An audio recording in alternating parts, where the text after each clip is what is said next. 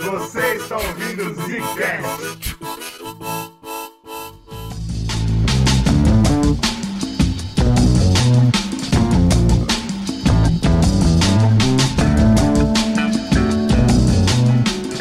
Está começando mais um Zcast no bagulho. Parece que faz uns 50 anos que eu não gravo um podcast, coisa estranha, né? E tá saindo quinzenalmente, isso que eu não consigo compreender. Quem fala, Bruno? Oi, tudo bem, Slow? Oi, eu sou o Slow de outro universo. Que legal, Slow, você é mais legal do que eu. Não, mentira, não existe Slow mais legal do que eu. Eu sou o Slow. Socorro, do velho. Meu Deus. Porra, é essa, velho?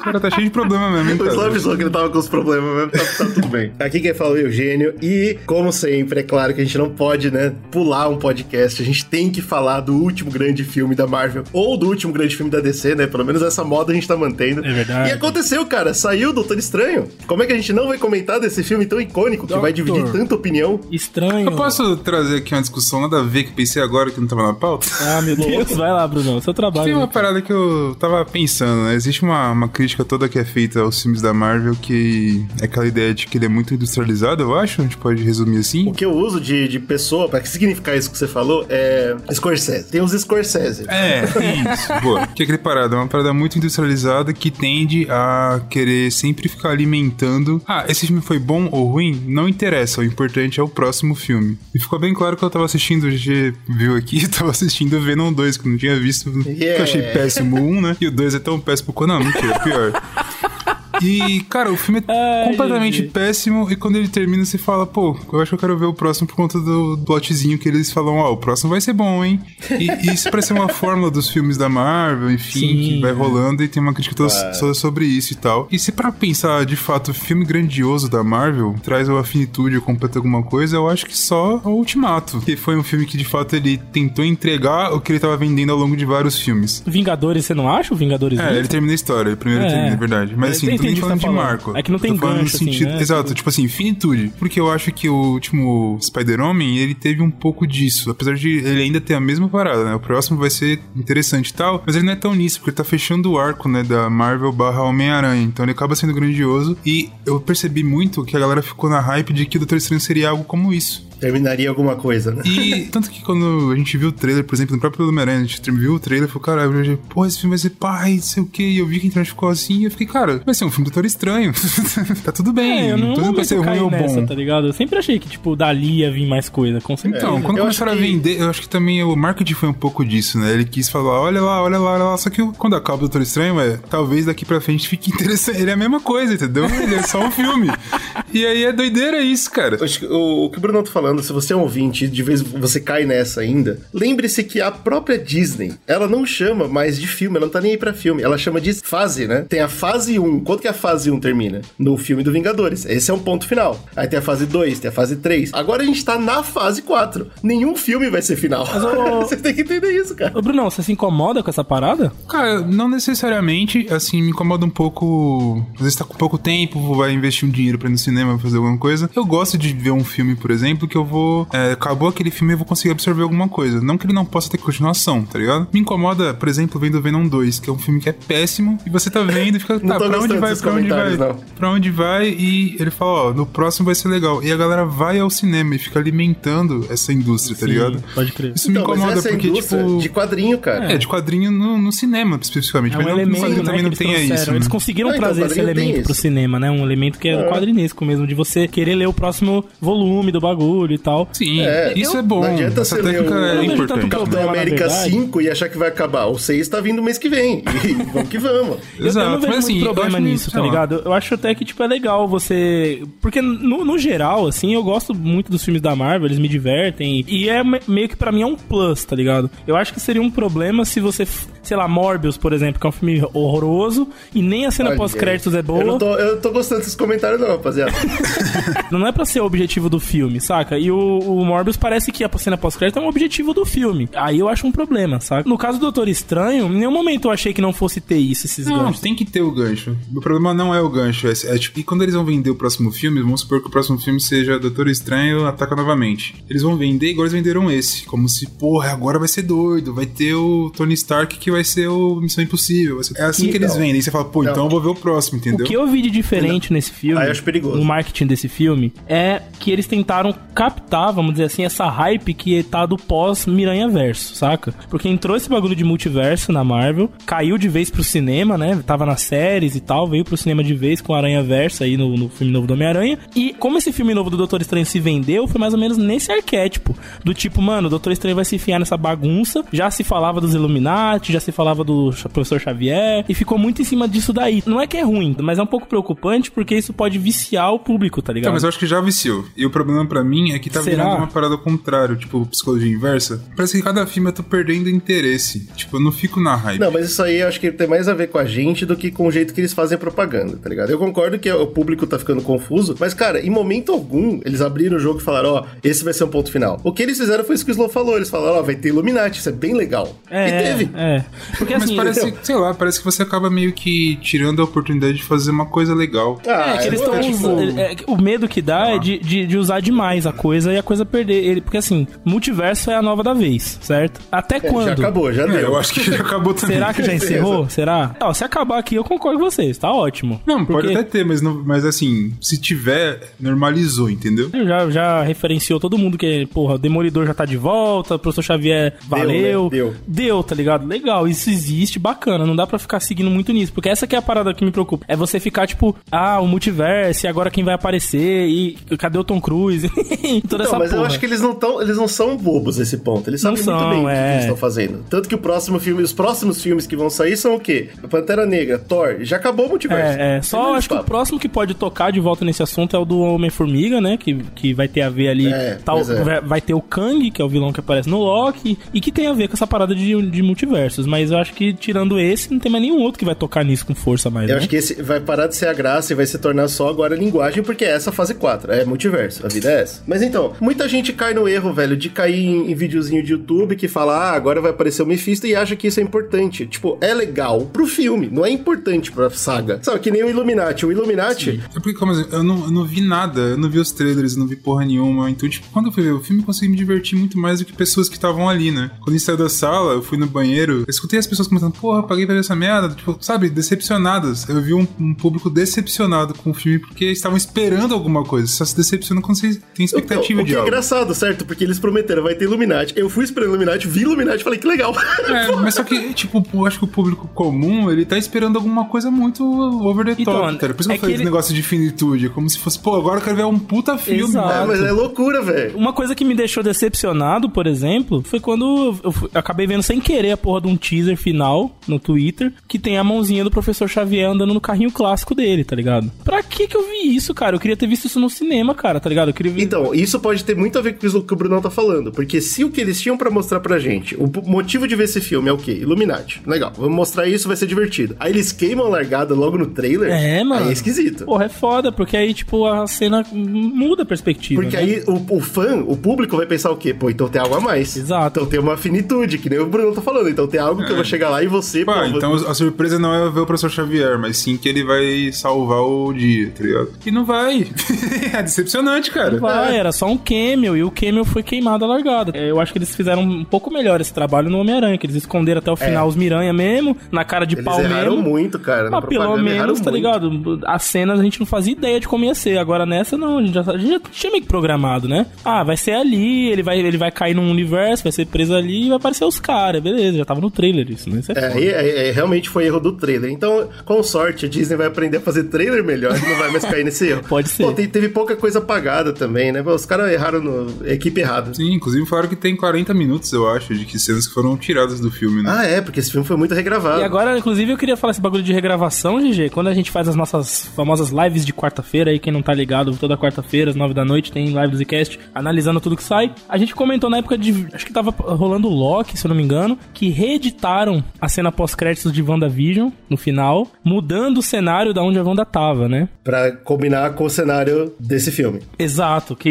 era um cenário muito mais montanhoso, muito mais árvore, e trocou pra um negócio mais campo, que foi o que aparece no filme. Já era aquela época em que tava tendo regravações de cenas do Doutor Estranho, tá ligado? Então, esse filme ele já foi. é, A galera fica sempre com medo, né, quando rola essas conversas. Puta, vai regravar, o que será que tá dando errado lá e tal. E o Sam Raimi, ele, ele tava de boa com isso. Ele falou: não, é normal, isso rola mesmo e tal, e chegaram a reeditar lá, assim, nas pós-créditos lá na Disney Plus, da, da WandaVision, pra encaixar com esse bagulho e tal. Então, assim, tipo, essa produção do Doutor Estranho Multiverso, ele foi um negócio que dá pra perceber que muitos aspectos ali, ele, ele veio na caminhada, ele não foi tão planejado de tão, tão longa data assim, sabe? Ele é realmente o filme do meio, né? Exato, tipo, o Sam É. Raimi falou, cara, assisti, tipo, sei lá, uns quatro filmes da Marvel pra fazer esse, sabe? Tipo, eu não, não tô ligado muito bem como é o universo da Marvel. O que eu tô ligado é as informações que eu recebo dos caras que estão planejando o bagulho pra eu montar aqui a minha visão com isso, tá ligado? É, então, porque o roteiro não é dele, né? É, exato. Deram roteiro, vou gravar meu filme, foda-se.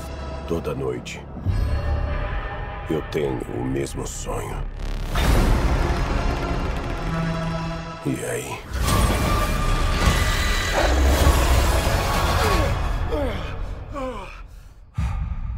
O pesadelo começa.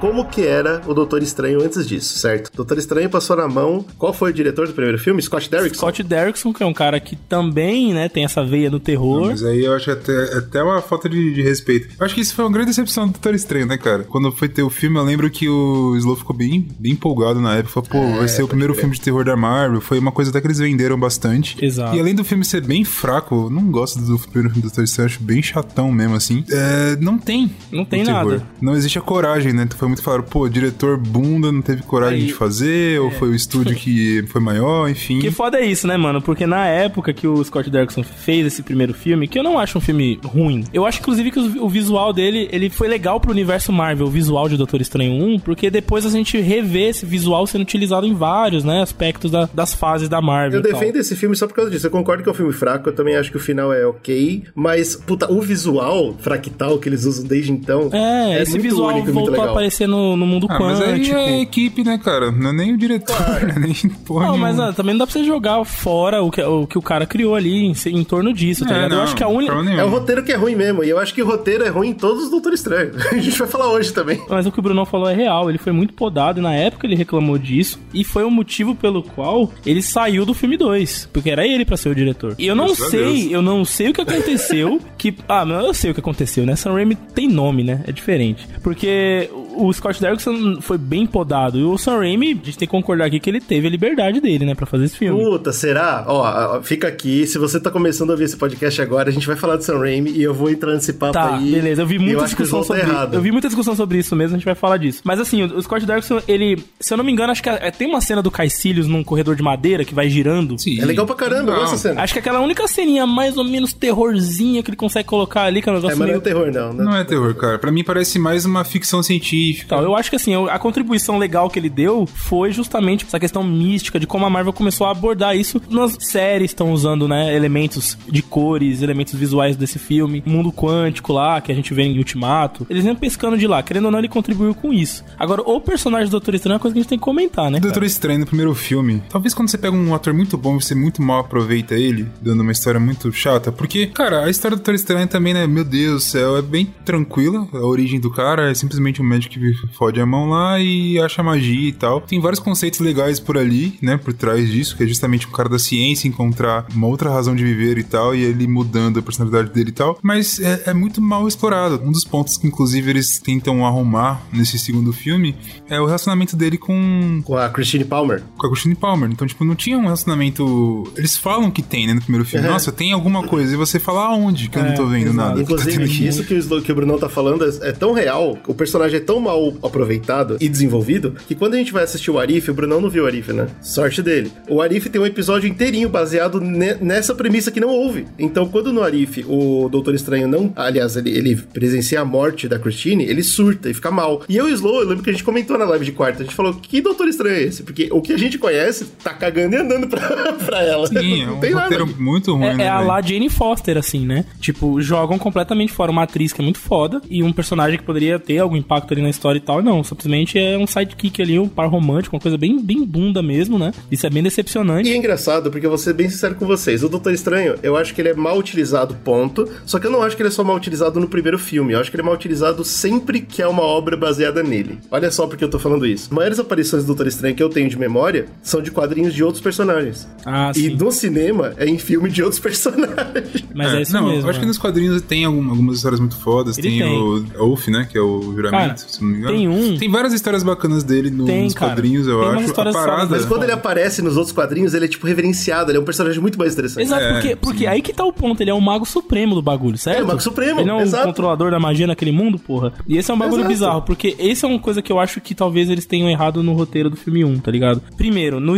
na busca, é, no impacto entre a ciência versus aquele estoicismo é, místico que ele vai buscar, né? Uma razão de viver, eu acho que eles poderiam ter elaborado mais aquilo pra gente entender até um pouco mais a filosofia do que é. Bom, com certeza. Porque quando acaba o primeiro filme, você não fala que esse cara ele tá no caminho de. Eu falo, você tá longe dele virar o Mago Supremo. Ainda no próximo filme aparece o Mago Supremo. Você fala, ah, Exatamente bom. meu ponto, cara. Eu acho É, que eles parece perdem. cair no colo dele. E, e é bem assim, o primeiro filme faz cair no colo dele. Faz, mano, porque a, a anciã, né, ela chega pra ele e fala: Tu é o cara, tu vai ser o cara lá na frente, certo? Eu já sei. Mas você precisa passar por um caminho pra chegar até lá. E inclusive a morte dela ali, naquele aquele momento que eles conversam, é parte desse caminho. É entender que tudo é um ciclo e que o dela acabou e o caralho. Taranã, taranã. E aí ele termina esse filme como Mago Supremo. Eu acho muito cedo. E aí esse é um problema de, pro futuro da Marvel. Porque quando ele vem surgindo nos outros filmes, como o GG falou, ele vem, porra, ele é o Mago Supremo, cara. Ele vai resolver a porra. Ele vem abracadabra, tá ligado? e aí você começa a ter um problema. Porque, porra, você não pode botar esse cara chegando aí e resolvendo os problemas desse jeito com magia. Não é assim também, tá A ligado? gente, tem- a- a gente vai citar aqui três grandes aparições, eu acho importante a gente citar pra gente ver como a Disney não sabe o que fazer com ele. A primeira, é claro, é Vingadores Guerra do Infinito. Nesse filme, o Mago Supremo é o Mago Supremo. Ele é absolutamente incrível, ele sabe todos os combates e ele consegue enfrentar de frente o Thanos. Exato, mano. Inclusive a luta que ele tem contra o Thanos nesse filme é, É uma memorável. parada muito surreal. Você fala, caralho, são deuses lutando aqui, né? Tipo. é, uma coisa não que dá tá pra ninguém meter o pé fora. dele ali naquela luta, tá ligado? É, Exato, abertura de tá anime, assim, tá ligado? O bagulho. Pô, ele vira vários, ele amarra o Thanos, ele transforma coisa ao redor dele. É o tipo de coisa que você olha e fala, legal, esse é o personagem, Aham, certo? Pra- eu tenho certeza que pra nenhum de nós foi chocante essa cena. Não, não, foi Tipo, inclusive. É, isso. muito foda, inclusive. Mas esse é o ele ponto. ainda termina falando assim, porra, vi aqui 55 bilhões É. de possibilidades e a parada é uma só. Pau no seu. Ele ele ainda- pô, ele é uma, pô, um cara que. Porra, é isso, cara. É exatamente isso. Ele olha todas as possibilidades possíveis da, dos universos e fala, porra, hum, tá legal, tá não sei o quê. É um bagulho muito pesado pra um personagem, Então, né, cara? aí agora traz ele pro próximo filme, Vingadores Ultimato. O que, que ele faz? É, seguram. É, primeiro eles, eles espertamente somem com ele, né? Na, na poeira. Porque aí é um, problema, um problema a menos. E quando ele volta, a única coisa que ele faz é segurar uma, uma barragem de água, né? É uma barragem d'água. É. Eles, eles usam o, o maior mago do universo pra segurar a água.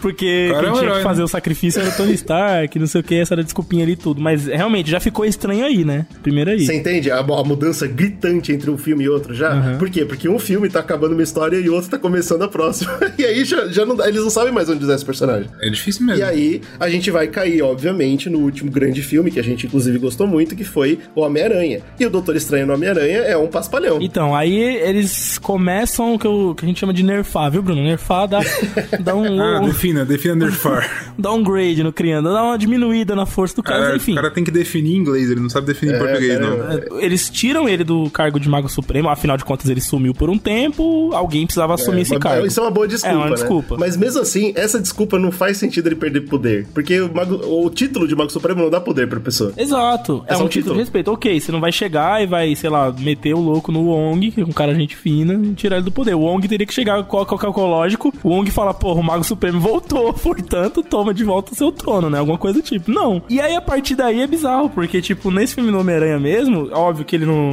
Nem era pra ele ter tanta coisa, é, participação mesmo, né? Que o foco não era aquele. Mas é isso que você falou, ele vira um paspalho. Tipo, ele, ele, ele perde aquela, aquele domínio que ele, que ele saiu do filme 1, certo? Com... com... Ele é magia, ele se confunde, ele se atraca com criança, ele perde uma briga pro Homem-Aranha dentro da, da dimensão espelho que é dele. tipo, é tipo de coisa que, mano. Exato, porque você começa a dar um- uma diferençazinha de como que o personagem atua naquele universo. Tirar dele o posto de Mago Supremo é tipo, é carimbar isso, tá ligado? E a Marvel fala, opa, devagar com esse cara, porque senão a gente vai se perder Então, nessa e essa porra. nerfada é necessária, porque agora quando a gente vai pro filme dele de novo, o Doutor E Estranho e 2... antes de chegar no ele- filme dele, tá? Essa nerfada é necessária pra gente conhecer os outros núcleos que estão surgindo. Pega, por Sim. exemplo, os Inúteis aí, o filme dos Eternos, apresentando uma expansão do universo cósmico, né? Como é o nome dos, dos bichão que criou? Esqueci o nome. Celestiais? Celestiais, umas coisas assim e tal, não sei o que. O Doutor Estranho começa a se apequenar em volta disso tudo, né? Não, mas, mas ele é pequeno, se para olhar isso tudo. Mas ele é um pequeno grande, né, cara? Exato. Ele, ele Era, um era pe- pequeno, agora um- ele é só pequeno. Agora ele é só pequeno, cara. E o Wong também, viu? O Wong não deu um upgrade, não. O Wong ficou do jeito que era. Então eles deram uma É. E o segurada Wong a gente tem outra cena ali. também, né? Quando ele vai brigar no filme do Shang-Chi, ele é só um cara que tem o poder de usar portal. Ponto, é só isso. Essa é a É, eles capacidade deram do uma diminuída foda nesse núcleo que tava. Não, de mas aí mesmo. não, aí tá sendo sacanagem, pô. Aquilo lá ele tá fazendo uma, um- Uma né, brincadeirinha,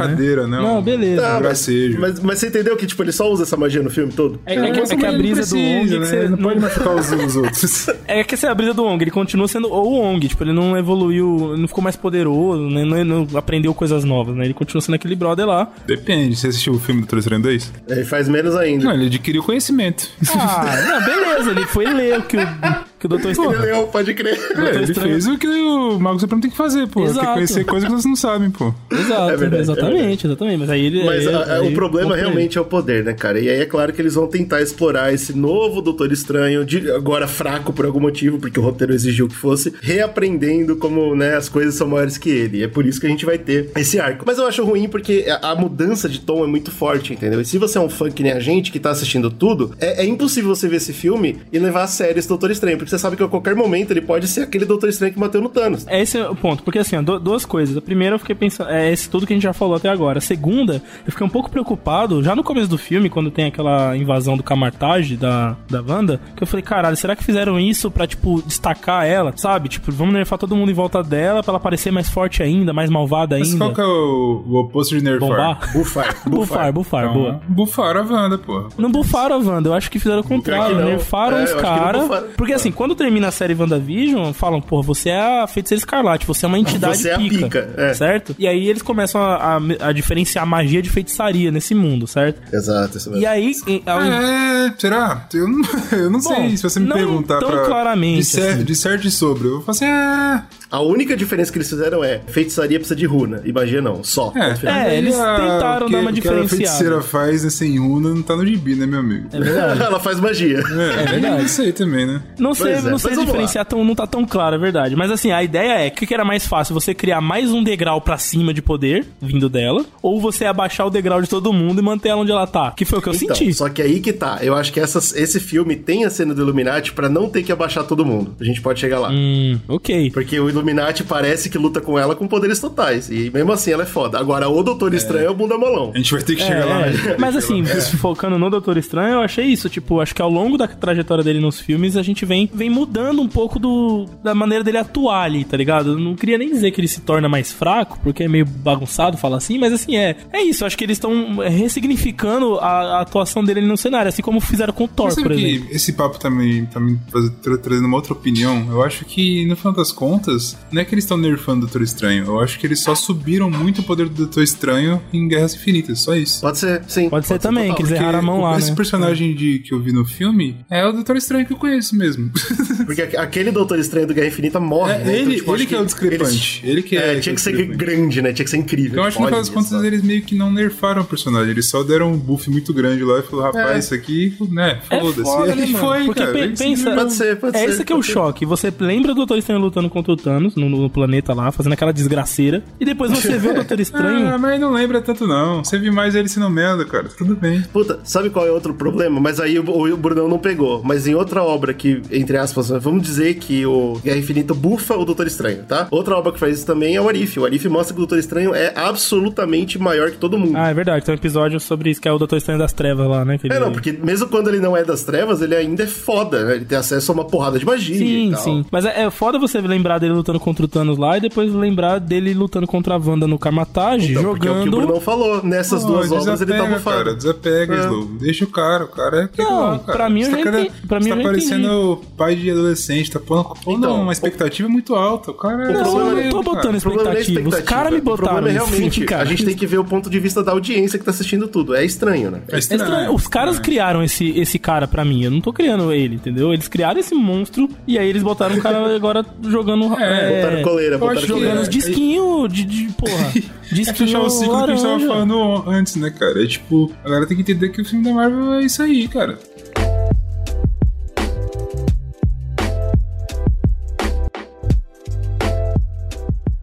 Vamos falar de construção de personagem pra entrar no grande filme novo que saiu agora em 2022. Se você não assistiu ainda, é claro que a gente vai entrar em spoiler. A gente já comentou alguns, mas nada do que o trailer não falou ainda. E daqui pra frente a gente vai entrar no filme de cabeça. Se você não viu ainda, lembre-se, tem no RedTube, né? Ou no Pornhub. Ah, yes! algum desses é, sites é um aí. site pornô, é verdade.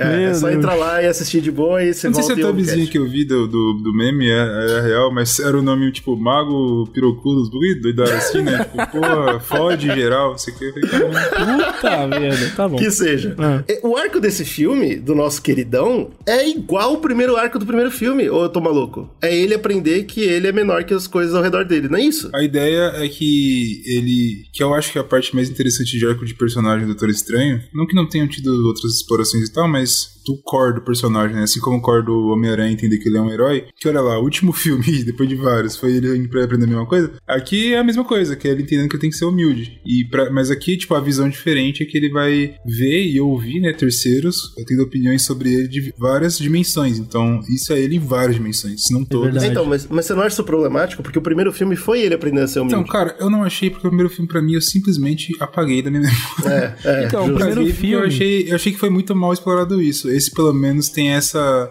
Olha lá, essa dimensão diferente. Ah. você trazer ele visualizando isso no multiverso, né? Tipo, não é ele falando consigo mesmo. Entre aspas, ele já deu uma melhoradinha bacana, melhoradinha boa, mas ainda não, porque, né, é, tem aquela parada que ele não pergunta pra ele ao longo do filme inteiro, né? Você, você tá feliz? Você tá feliz? E talvez não, ele não esteja feliz, ele não, tenha, não esteja conseguido ainda alcançar o que ele acha que deveria ser, que é um herói, mas ele meio que vende isso, ele vende essa imagem. Eu sou o herói, eu sou o cara que eu tô contando lá que o Slow gostou tanto, hein, porra. Eu não É, sou esse é merda que eu sou aqui, hein? Que no final das contas nem Yeah. tanto. E aqui ele vai explorar de uma forma que eu acho mais legal. Que é ele vendo outros caras falando, pô, Doutor Estranho é um merda, hein, meu irmão? Esse cara aí. Isso eu achei show, cara. Eu achei que Achei o... legal. Essa construção, é o que você falou, ah, é de jogar do primeiro filme fora, né? Porque É, total. ele tem essa construção no primeiro filme de maneira bem mal é, desenvolvida. Termina o filme, porra, humildaço, legal, mas com um puta de um cargo nas Não, costas, né? humildaço assim, né? Tipo, você tem que aceitar. É, falou, não, ele digo tá assim, humildão. Aí você fala, ah, É, tá o bom. filme vai lá e carimba. Tá bom. ele tá humildão, hein? Só que ele é o mago supremo da Terra. É, Aí você, e não porra, tá humildão. Ele, ele é humildão, mas ele não pode ser tão humildão assim, né? Porque ele é o mago supremo. Ele, ele- muita gente obedece a esse cara. Tipo, ele- E ele fez por merecer? Não, ele só é. Exatamente. exato, ele é o escolhido, é tipo isso. Ele é o escolhido. Aliás, mais isso. ou menos, né? A gente pode até comparar final de arco, já que a gente já delineou o arco dele. O final do primeiro filme, ele se torna o Mago Supremo, vamos dizer assim, ele, ele recebe a, a honra porque ele escolhe se sacrificar infinitamente pra salvar a humanidade, né? Isso. Que ele Parece morre diversas vezes É. na mão do Dormammu. E nesse filme agora, eu, eu acho muito melhor essa narrativa quando você pega o cara e fala assim, porra, agora é o seguinte, você é um cara falho, você não trata a magia como ela tem que ser, enfim, você tem esses problemas todos, não sei o que, pra lidar com toda essa parada, e você tem várias variantes nos multiversos que são assim, porque essa é a sua essência. Então, podre, você é um merda, você não é feliz e, porque depois fica claro que tem, né, uns gaps emocionais dele que tá é, estirado em todos os multiversos, né, principalmente em relação à Uhum. Mina. Então você é esse cara incompleto, desumilde, burro, infeliz. Não, burro não é. Burro não é. É burro que eu digo, passo para é mago é- paspalho. Ah, É bem paspalho, essa a é lição. A lição é essa, porque ele perde, né? Ele tem que aceitar que ele perde. tá É, todo mano, e quando ele se depara com essa realidade de que nos multiversos é porque é como se fosse um, um espelho infinito que ele tá se vendo, certo? Isso, isso E mesmo. tem um bagulho aqui, nossa, aqui agora vai ser a filosofia, hein? Que eu peguei que foi uma das coisas que eu achei legal desse arco de fato. Sempre que ele vai se deparar com alguma outra realidade dele, que tá discutindo do porquê que ele é um merda, tem uma desculpa, né? É tipo, parece que sempre tem uma desculpa. Ah, não, pô, o cara ele ia ter que matar a mina lá porque não tem outra solução. É, Aí, bem. o cara ele fez a merda do caralho lá, ele usou o livro. Por causa do Thanos, Porque o Thanos, Thanos. teve uma É. parada aí, não sei o que. E tem uma frase muito foda que depois a gente pode até falar mais dela, que é do próprio Dr. Xavier. O Dr. Xavier é foda. O professor Xavier.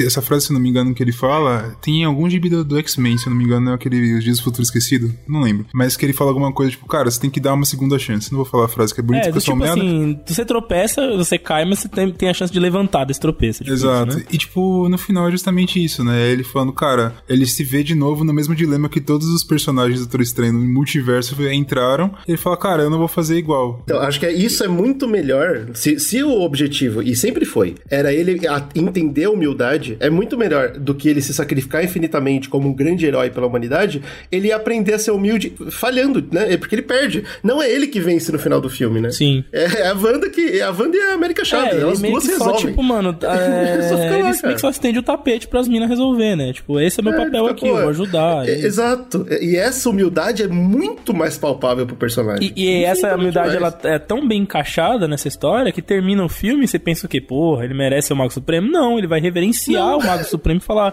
Tamo aí, cara, tamo aí pra resolver. Finalmente entendeu? ele dobra o joelho. Finalmente ele Mago merece ser o Mago Supremo quando ele não é mais. Isso é muito legal. Então, nesse sentido, eu achei muito bom. E, e, assim, a gente tem que, óbvio, né, dar as glórias pro Benedict, porque o cara é muito bom mesmo. Ah, ele, ele é é um bom. ótimo ator. Ele Entrega, tá, né? pô, esse filme é o filme dele mesmo. Ele teve a oportunidade de fazer vários personagens, um mais doido que o outro.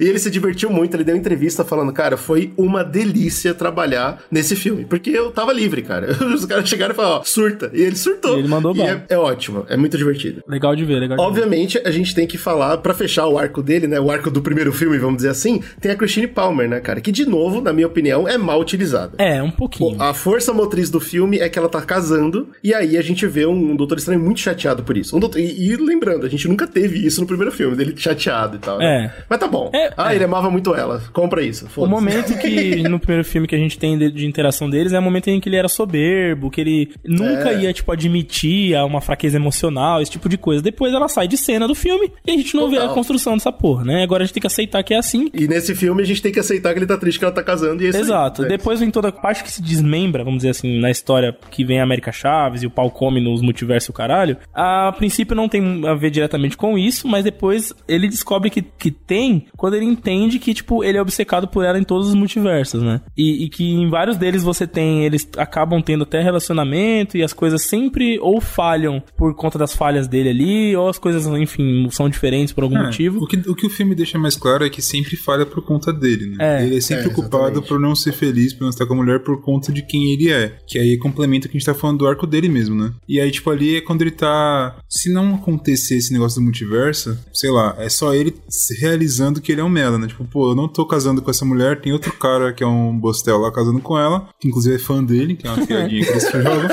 porque eu sou essa pessoa. Por mais que eu finja que eu não sou, agora eu sou o Mago Supremo, porra, eu mudei minha vida mil vezes. É, não é, cara, você não mudou muita coisa. Tanto E só- que ela que te conhece de verdade, entre aspas, não. Ela fala, cara, você é o mesmo cara, velho. Você é o mesmo Exato, essa bundão. merda. E essa porra só não é bom pra caralho no filme porque não existe essa construção prévia, né, do- dos dois. Porque eu acho Então, que essa eu- resolução dele entender isso, dele ele, ele vê a obsessão dele, por exemplo, no corpo de outro Doutor Estranho Evil e entender, tipo, como ele é incompleto por causa disso e tal, isso aqui eu acho muito legal essa resolução pros dois. Porque vai tirar a personagem dela de vez agora, O certo? ponto da discussão que eu tava trazendo era exatamente sobre isso. Ela é um personagem mal escrito e a prova disso é que a gente foi falar dela e caiu nele de novo. Exato. Eu acho que ela não, ela não é nada, cara. Ela, ela podia ser um manequim que ia dar na mesma. Ela é só um, como que a galera fala, aqueles personagens que levantam uma bola Exato. pra outra, total. né? É Exato, basicamente isso. É uma Tanto pena, que, né? tipo, uma parte que seria da, da construção um pouco maior nesse filme é quando depois, lá, quase no final do filme, ele tá tentando fazer uma parada que é incrível, que a gente vai comentar de zumbis aqui.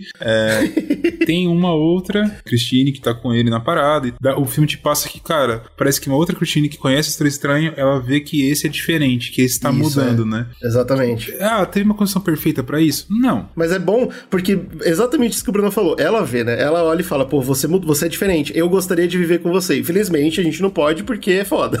exatamente. mas eu vejo que você é diferente. Isso é legal, cara. Ajuda um pouco. É o que você falou, já é mal escrito, mas quando eles dão um rumo que eu achei interessante, é, ainda falha muito, não só pelo que é mal escrito, mas também porque tem um background ruim também. Então, putz, podia ser um bagulho emocionante de verdade nesse filme, saca? E aí, a gente vai ver mais dela? Provavelmente Acho não. que não, Tá acho que é o ponto atriz, final, foi né? mal utilizada pra caralho, É, foda-se. é Ela não vai aparecer como a, a Thor 20 anos depois, que nem a, Putz, a só o Jane Taika Foster. Waititi pra fazer um resgate Só o. Waititi pra salvar, né, cara? E aí, a última coisa que a gente tem que falar do primeiro filme que volta agora pro segundo é o Nicodemus, como é que é? Nicodemus Não, West? não, pelo amor de Deus. Faz cara, não. era pra ser um personagem importante no primeiro filme, os caras montam ali o, o território, ele, é um- ele também é cirurgião, ele não gosta do Stephen Strange. Foda-se, isso, tudo acabado e agora nesse filme ele aparece pra gente dar risada que ele foi snapado, né? Que ele desapareceu e ele, e em função disso, os gatos dele morreram. é um bagulho que, tipo, puta. É, só uma comédia ali, né? Foda-se, total. Pra ele falar uma frase. Total. Ele fala uma frase impactante, né? Que ele fala, pô, tu é o Doutor Estranho, o Mago Supremo, mas por mais magia que você faça, você não conseguiu ficar com a mina, né? Tipo, É, então, e eu acho isso É terrível. uma falazinha falazinha, tipo, aí- é uma falazinha que, que começa a dar esse mote emocional do personagem, mas é isso que a gente falou, né? Bem raso. É, é bem personagem raso, né? E o aspecto. Couldn't Get the Girl, pô, ele nunca tentou getar a girl do, do que a gente assistiu. é, então, é foda-se, isso que é né, foda. cara? Isso que é mas é um foda. comentário legal, cara. É um comentário bom. Pra pensar, É, só é um pra mostrar que ele é um comentário... Com um background que fosse bom, seria um baita comentário. Como o Doutor Estranho, o personagem, ele é muito soberbo, você virou a porra do cara mais pica da Terra. E ainda assim ela não se interessa por você. Não é isso que você tem que fazer. Dormammu, eu vim barganhar. Você veio morrer.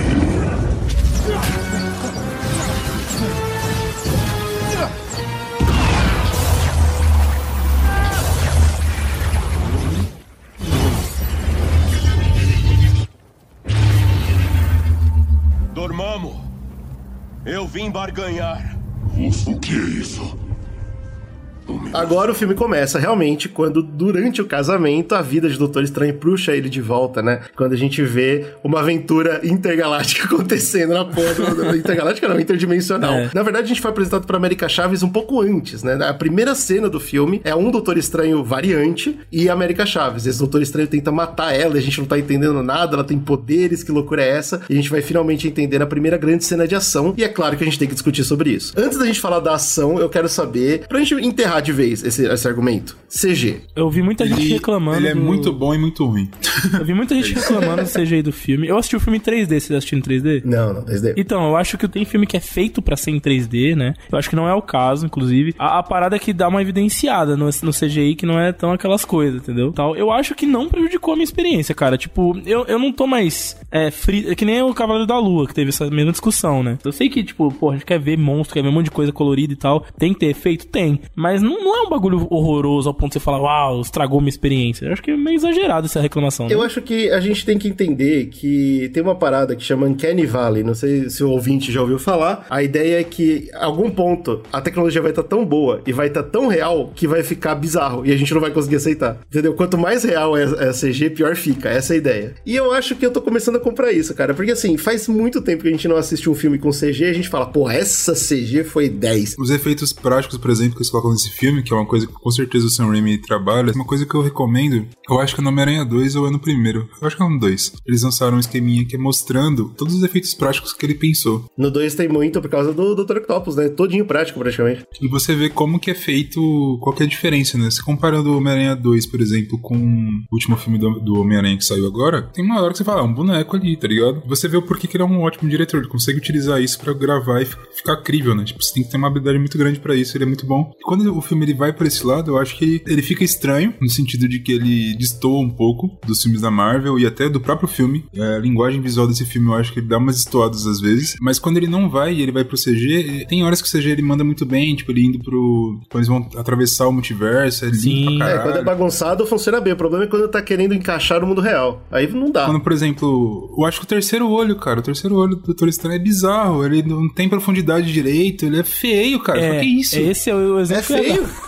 É feio, cara. Um dos que mais Quando aparece ele de lado, ele de lado, irmão. Cara, eu acho que a gente só vai ficar feliz de verdade como fã de novo se, se eles voltarem a fazer efeito prático, cara. Porque efeito especial já chegou nisso aí. Agora é isso. Ou aceita que é animação mesmo e fica tranquilo, vai assistir Exato. Thor, que vai ser uma farra do caralho. Ou quando. Ou, ou foda-se. É isso, o terceiro olho é efeito, compra a ideia do que, que significa esse terceiro olho na cara do maluco e vai, mano. Não tá tão. Porque não existe uma assim. situação que eles vão meter um terceiro olho que você vai falar real. Não, cara, mas não, não, tem como ser melhor. Porque tem coisas ali que você olha desse olho, por exemplo, que você fala, cara, parece que a sombra tá mal aplicada, tá ligado? Sim, Tem- sim, sim. não, Eu não sei se assim. foi porque teve problemas com Covid e tal, por as gravações, muitos falaram que foi por conta da Covid. Tipo, é um animador, é um cara que tá desenhando em casa fazendo aquilo, entendeu?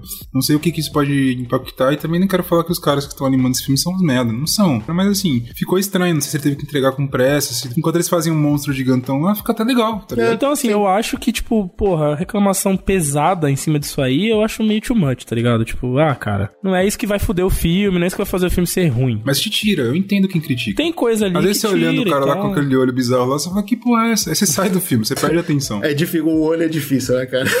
Olho foi Eu foda. não sei se a primeira vez que gritou pra mim, eu não sei se pra vocês assistindo foi a mesma coisa, o pessoal que tá ouvindo também foi. Na primeira batalha contra o olho gigante, quando a América Chave está caindo e a capa vai salvar ela. Foi a primeira. Eu, eu gravou na minha mente porque foi muito falso. Eu falei, hum, não gostei. Aham. E aí, a partir daí, eu tive que. Eu fiz esse exercício. Eu falei, mano, Eugênio. Ignora, porra, né? Foda-se. Pra mim nem foi essa, acho que foi uma cena do Shumagorá mesmo ali no começo. Tem algum movimento que ele faz que é meio quadradão, meio boneco, assim. E aí eu Fazer quê? entendi É isso e falei, ah, é, é, vambora, vamos pra cima. Porque assim, é, já falando um pouco do Sam Raimi, já o primeiro ponto que ele compensa muito na direção é isso, tá ligado? Porque tem um efeito ali que pode ser questionável, mas ele consegue trabalhar com aquilo muito bem, ele consegue, tipo, criar cenas ali no filme que, que sai, que foge um pouco da necessidade exclusiva, né, do CGI. Tem uns cortes que ele faz que são fenomenais nesse filme, tá ligado? Eu acho que isso me, me, me puxava completamente pra direção dele. Eu esquecia um pouco desse problema, por exemplo. É, isso aí são técnicas que ele aprendeu no trash, né? Sim. E ele usa muito nesse filme. Não só os, os zooms e os cortes e as giradas de câmera, porque isso tudo você precisa fazer quando você não tem dinheiro. Quando você não consegue mostrar o que você quer mostrar, você tem que inventar, cara. Você tem que fazer uma loucura. E ele aproveita disso no universo que tem muito dinheiro.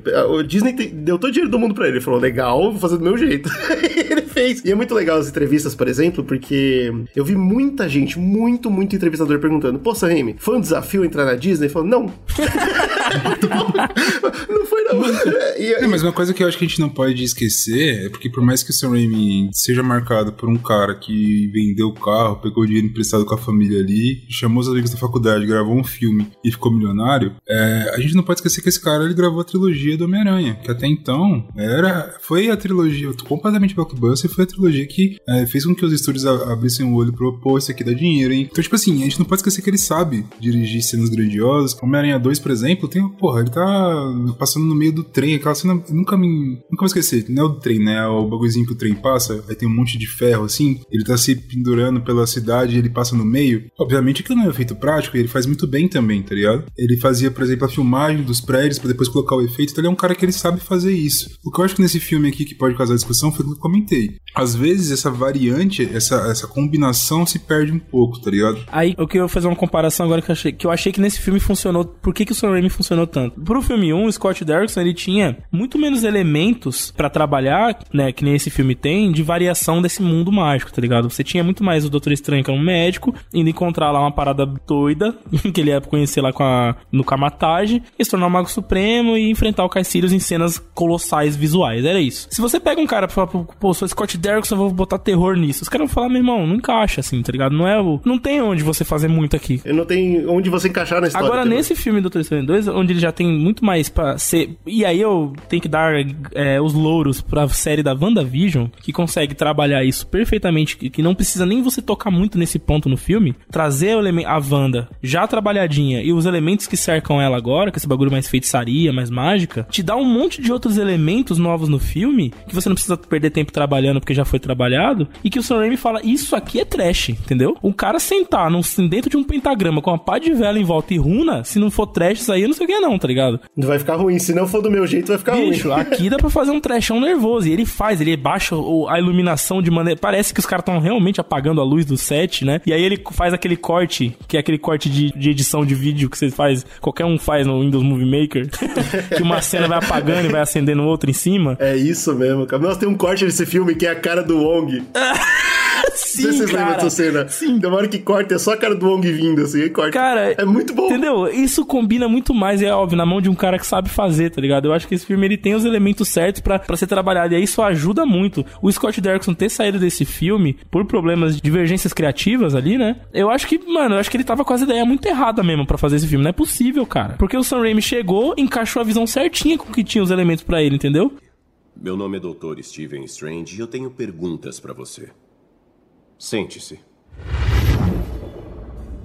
Vocês já notaram meu desconforto, vocês já notaram que eu estou, eu estou desconfortável, estou com dor. E eu imagino que o Slow já passou muito por isso, talvez ele consiga até me dar uma luz aqui de como lidar com essa situação. Uhum. Não sei se o Brunão já passou também. Mas nesse momento na minha vida, eu tô com muita dor porque tem dois homens dentro de mim. Ai, ai. Cara, essa frase é isso? Vai acabar aí? Eu tô com. Ponto final. Eu já. Caralho, O Slow- porra é talvez Eu Slow sou, tenha- eu que tenha sou experiente nessa merda. Tem um Caramba, cara Slow. que é fã do Sam Raimi, e é o que tá falando aqui com vocês, que eu acho fenomenal. A gente vai falar sobre a liberdade do diretor e tal. E tem outro cara que é fã dos personagens e ficou puto com o roteiro. Então vocês vão ver uma coisa que já come... eu comecei o cast falando mal, agora eu tô falando bem pra cacete, eu vou voltar, eu vou falar mal de novo. Esse filme dividiu eu no meio, cara. E eu acho que muita gente, eu não sei se muita gente vai passar pelo que eu passei, Acho que não, cara. mas eu tenho certeza que você vai conhecer gente que pensa de um jeito ou do outro. Ah, sim, com certeza. Vamos falar sobre liberdade do diretor. O- a história do Sam Raimi, ela mostra como que um estúdio pode sim mexer na visão do diretor, certo? A gente tem o primeiro e o segundo Homem-Aranha dele e o terceiro do estúdio. Isso, que ele fez do jeito que. que ah, foda-se, toma aí essa merda. É, por quê? Porque eles estavam exigindo uma porrada de coisa em cima da ideia original dele. Ele tava puto já. puto. Sim. Aí a gente vai pra, pra galera do Scorsese, que o Brunão trouxe no começo. A galera que fala que Disney Marvel não dá liberdade pra diretor. Que se você entra, você tem que ficar dentro do formato. Inclusive, o Slow me chamou a atenção. Na semana que saiu o filme, teve gente falando: nossa, tadinho do Sam Raimi, ele foi preso no formato Disney. Então. que é o tipo de coisa É. que dá vontade de rasgar o ano. Vi várias críticas de site grande falando isso. Que. Mas é, é ridículo, é idiota, porque parece que a pessoa não viu o Exato, mano. Esse filme não tá no, no formato Disney nunca.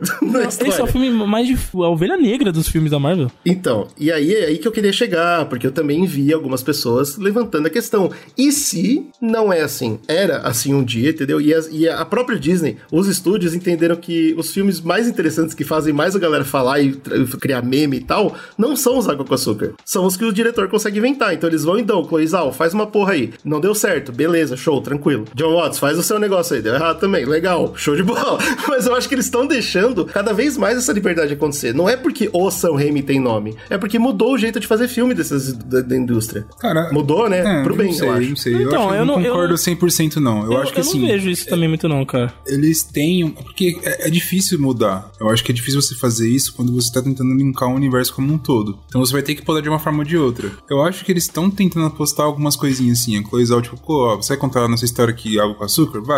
Mas brinca aí, faz uma ação do seu jeito, É. faz uma. Então, mas pensa nos diferente. filmes atuais, cara. Taika Waititi, mesma coisa. Sam Raimi, mesma coisa. A gente vai pra séries. Mohamed Diab, mesma coisa com Cavaleiro da Lua.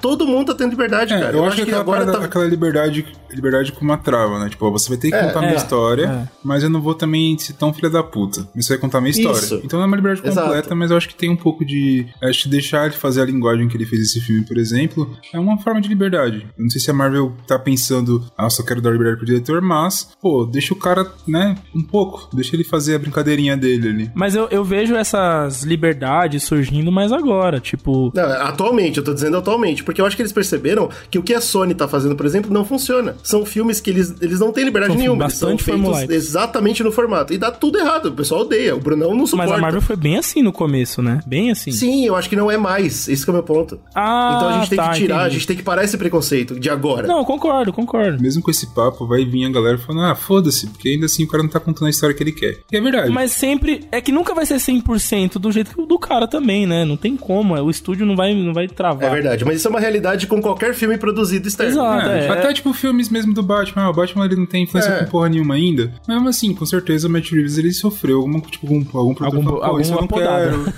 Aliás, o filme do Batman é um bom exemplo. Ele foi regravado pra caralho, é, né? verdade, Vários verdade. pontos, Sim. né? Então, mas é isso que eu queria dizer. Eu, eu, eu acho que é errado o preconceito de falar que o diretor ele não tem chance de fazer nada, entendeu? É, até parece um pouco Onde- inocente. É um filme grande, irmão. É, Foda-se. É, tem alguém Não, eu concordo. Eu acho milhões, que, cara. que as coisas mudaram mesmo. O ar mudou. A gente tá, tá tendo muito desses. A gente vem comentando isso, né? Que as coisas da Marvel agora estão muito mais. com um leque mais aberto de público. Interessantes, né? Mas onde que eu queria chegar com isso? Eu- o argumento todo foi feito só porque eu queria mamar, agarrar nas bolas de novo os irmãos russos, cara. Porque eu acho que Vingadores é o espetáculo que é, não é por causa de formato, cara. Acho que porque eles são foda. Eu só queria dizer isso, obrigado. Não, eu acho que eles tiveram um peso. Acho que eles tiveram uma. Sabe quando tá bem alinhado? Tipo, a Marvel, mano, eu quero fazer um bagulho grandioso e tal. Eles pensaram numa ideia que foi muito bem vendida pros É, caras. que deu muito certo, né? Sim, sim, Ligado? sim. Tipo, porque se para pensar, não é um universo perfeito. A gente já falou sobre várias coisas aqui. Só Não o é, Doutor tem Estranho falou, cara, o Doutor Estranho aqui ele foi nerfado, como diz Slow, o Nardinho foi e tal. Então, tipo, cara, então, o negócio ele tá- varia, mas eles têm um controle ali por trás pra não ficar uma coisa de luteteia total. tá É, o? Kevin Feige, né, mano? O Kevin Feige, ele tem lá na lousa dele até a fase 40 lá escrita já e ele vai trabalhando. Eu acho assim que tá, tá legal essa, essa vibe nova de deixar os caras terem uma maior liberdade ali. Você pega um filme do Eternos e o filme do Doutor Estranho 2, você tem dois elementos visuais diferentes pra caralho, né, mano? Totalmente. Isso é legal, isso é Totalmente. bacana. Então, então vamos pra cima. Então um, um ficou uma merda, outro ficou ok. Bom, legal. Legal, show de E bola. vamos vamos seguindo, tá ligado? A gente tem então a apresentação da América Chaves. Eu queria falar sobre ela. E aí, o que, que vocês acham dessa personagem? Eu, eu saí do cinema falando pro Brunão que eu achei que nenhuma mulher foi bem escrita nesse roteiro. E é claro que a gente vai chegar na mulher principal muito em breve, né? Mas eu achei a América Chaves bem rasa. E aí? Cara, eu gostei. É, eu acho que é difícil quando você tá. Qualquer tipo de, de, de universo que você já. Qualquer, qualquer filme, na verdade, mas quando você tá um, um universo já estabelecido, que a história são sobre adultos fazendo coisas ali, heróis, principalmente isso, e você coloca um personagem adolescente, eu acho que, mano, tá quase pedindo pra dar merda, né? Porque não encaixa, geralmente o personagem adolescente ele tem. roteiristas no geral, né? Principalmente de, de Hollywood, eles têm a mania de escrever adolescente como se fosse um bando de idiota, é, soberbo, acho que sabe tudo sobre o mundo e o caralho. Mas aí eu já queria chamar eu já queria chamar aí um ponto super positivo, pelo qual eu amo a América Chaves e quero ver mais. Ela não é idiota. Exato, então tipo, Exato, ela não é exato. soberba, ela não é idiota, ela só tá perdida, entendeu? Tem ela um só é uma ponto muito adolescente. forte pra personagem, é até difícil falar o nome dela, Xochitl Gomes, como é que é o nome dela? Xochitl? Sei lá como é que Da fala. atriz, você fala, né? Mas ah, enfim, puta atriz essa atriz, ela é muito ela é uma baita atriz. carismática, tá ligado? Ela carrega Muito, muito, muito, ali muito o personagem, então acho que, tipo, isso também é, favorece bastante, né? E é o que você falou, ela, a maneira como ela é escrita, tipo, tem uma- umas essências diferentes, não é aquela coisa boba, né? Aquela coisa, tipo, eu acho legal... Não, ela é porque interessante, um cara. po- É, ela é como se fosse uma criatura do universo, ali, do multiverso, né? Qual que é o problema? Eu achei que o roteiro não usou bem. O roteiro pra mim é raso, mas eu fiquei super interessado. Eu quero ver alguém escrever ela direito, entendeu? Eu tô super curioso. Você acha que ela vai pro, pro Vingadores Team aí, que tá vindo? Ela é o exemplo de personagem que se for, eu não vou achar ruim de forma nenhuma, porque eu gostei eu ia muito achar dela. muito bom que ela fosse,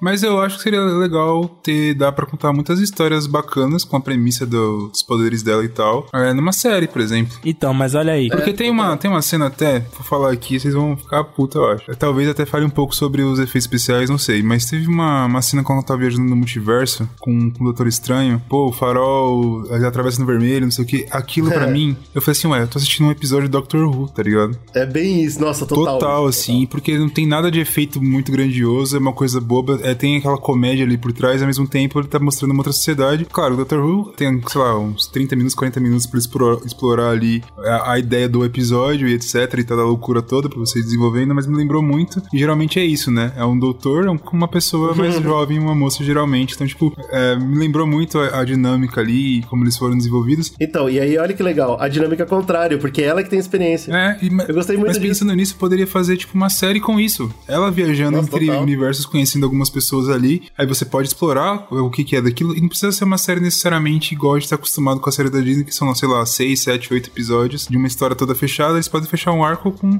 três universos diferentes, tá ligado? Fazer tipo. Cada episódio é uma história, uma coisa assim. Ou cada um uma história, pegar dois uma história, pra ir fechando mini arcos, tá ligado? Acho que é bem legal, cara. É verdade. Eu só fico preocupado com o elemento do poder dela, tá ligado? Ainda mais com essa questão agora que a gente tá falando de, tipo, multiverso, será que vai se sustentar por mais tempo e tal, não sei o quê? Porque o poder Então, dela... mas já mostrou que ela consegue fazer coisas dentro de um só universo. É, né? Exemplo, dá um que ela soco, soca né? o bagulho e quebra em forma de estrela, que eu achei o massa. Adorei É, o, o efeito ficou bom pra caralho. legal. Esse é um efeito especial ficou foda, né? Mas esse é o meu ponto, né? Será então. que, como será que vai evoluir o poder dela? Essa é uma coisa que eu tô curioso agora pra, pra ver aí no personagem, É, né? Porque- provavelmente, Slow, já que você gosta tanto, ela vai ser nerfada nos outros filmes aí. É, ela vai ser nerfada, com certeza. É foda, é foda. Tô achando também, viu, cara? Tô achando. E é legal porque esse personagem, ele é o primeiro personagem é, abertamente LGBT, não é um negócio assim, porque assim, eu sei que, obviamente, as mães dela são, é um casal não heterossexual, e eu sei que por causa dessa personagem, esse filme foi banido em alguns países, certo? Foi banido na China, no Oriente Médio, não sei Não tem onde. nenhum elemento da personagem em si que seja bem claro, mas é só essa questão da família, né? Não binária. Aí eu não sei, tá ligado? Tipo, se tem alguma outra coisa que vocês E ela, pegaram no e- filme. e qual que é- eu não lembro agora, ela tem um broche na, na, na jaqueta dela que é da bandeira LGBT, não é? Putz, nem reparei, Isso cara. não foi explorado de forma nenhuma, a não sei se a bandeira. Não, não foi, é. O que mostra de fato são a- as mães dela, né, ali. E a- porque o arco dela, basicamente, ela tá perdida no multiverso porque ela não consegue controlar o poder dela. É, é. E aí ela descobriu isso, ela só consegue usar o poder quando ela tá com muito medo.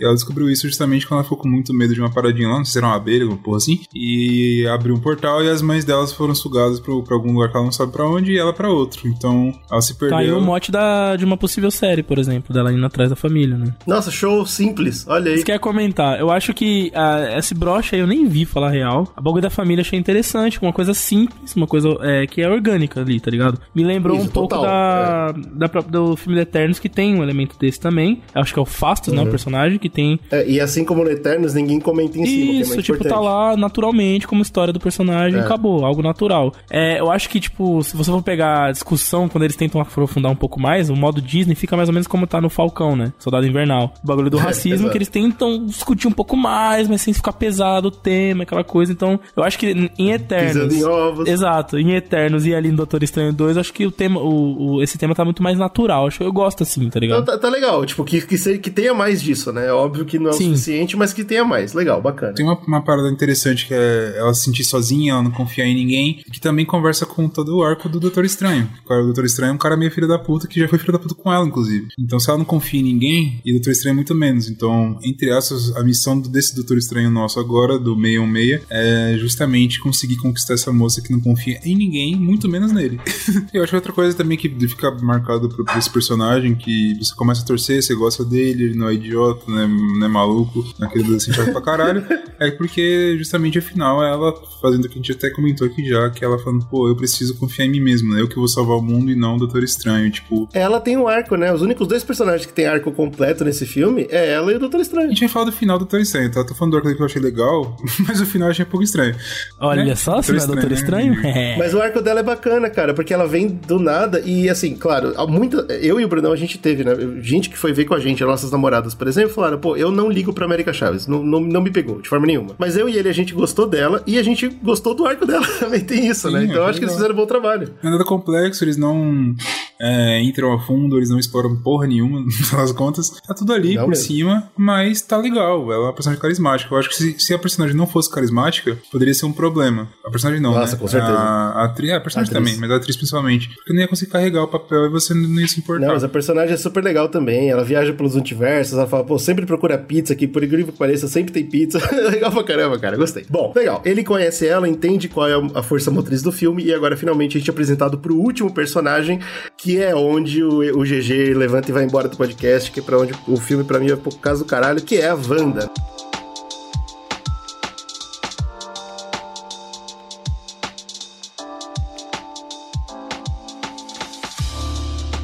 Da evolução da personagem, a gente falou da evolução do Doutor Estranho. A dela, eu acho que a construção é mais é, gradativa e, e- e boa, assim. Porque. Caramba, eu acho que a evolução da Wanda é uma das grandes merdas que a Marvel fez. Mas pra chegar nesse ponto que tá agora, você não gosta do personagem? o, É, o final. Considerando o final, eu odeio. Então, eu sou o contrário. O final eu gosto. Eu acho que o Ah, é final que eu- teve alguma coisa. Mas, ó, a péssima ideia é você colocar uma mutante lá que veio do poder de não sei o que. Não comprei, não curti. Então, Wanda é, esse, e- essa é a construção que eu ia falar. Ela nasce como uma, entre aspas, milagre lá, né? Que era. ela- o poder dela vem da joia, assim como vem da Capitã Marvel, enfim. É bem É forçado. meio com a forçadão, eles não tinham né? direitos da Forçado, Fox ainda na época, então. é. Especialmente o sacrifício do Pietro. ó, É, nossa. enfim. Ruim demais. E, e, assim, eu acho que a parada não é só isso. O personagem atuando ali. É o roteiro do é, personagem. o roteiro do personagem é muito ruim. Sim, né? Ah, sim. eu sou meio vilã, ah, não sou, ah, agora eu sou fraca, agora eu não sou, ah. É muito que você não entende o personagem de forma nenhuma. Depois eles começam a trabalhar mais, né? Exato, até nessa época eu lembro que assim, ó, a gente tem ela entrando no, no Era de Ultron, depois ela vai aparecer em Guerra Civil, eles tentam colocar ela ali como centro de uma discussão no filme,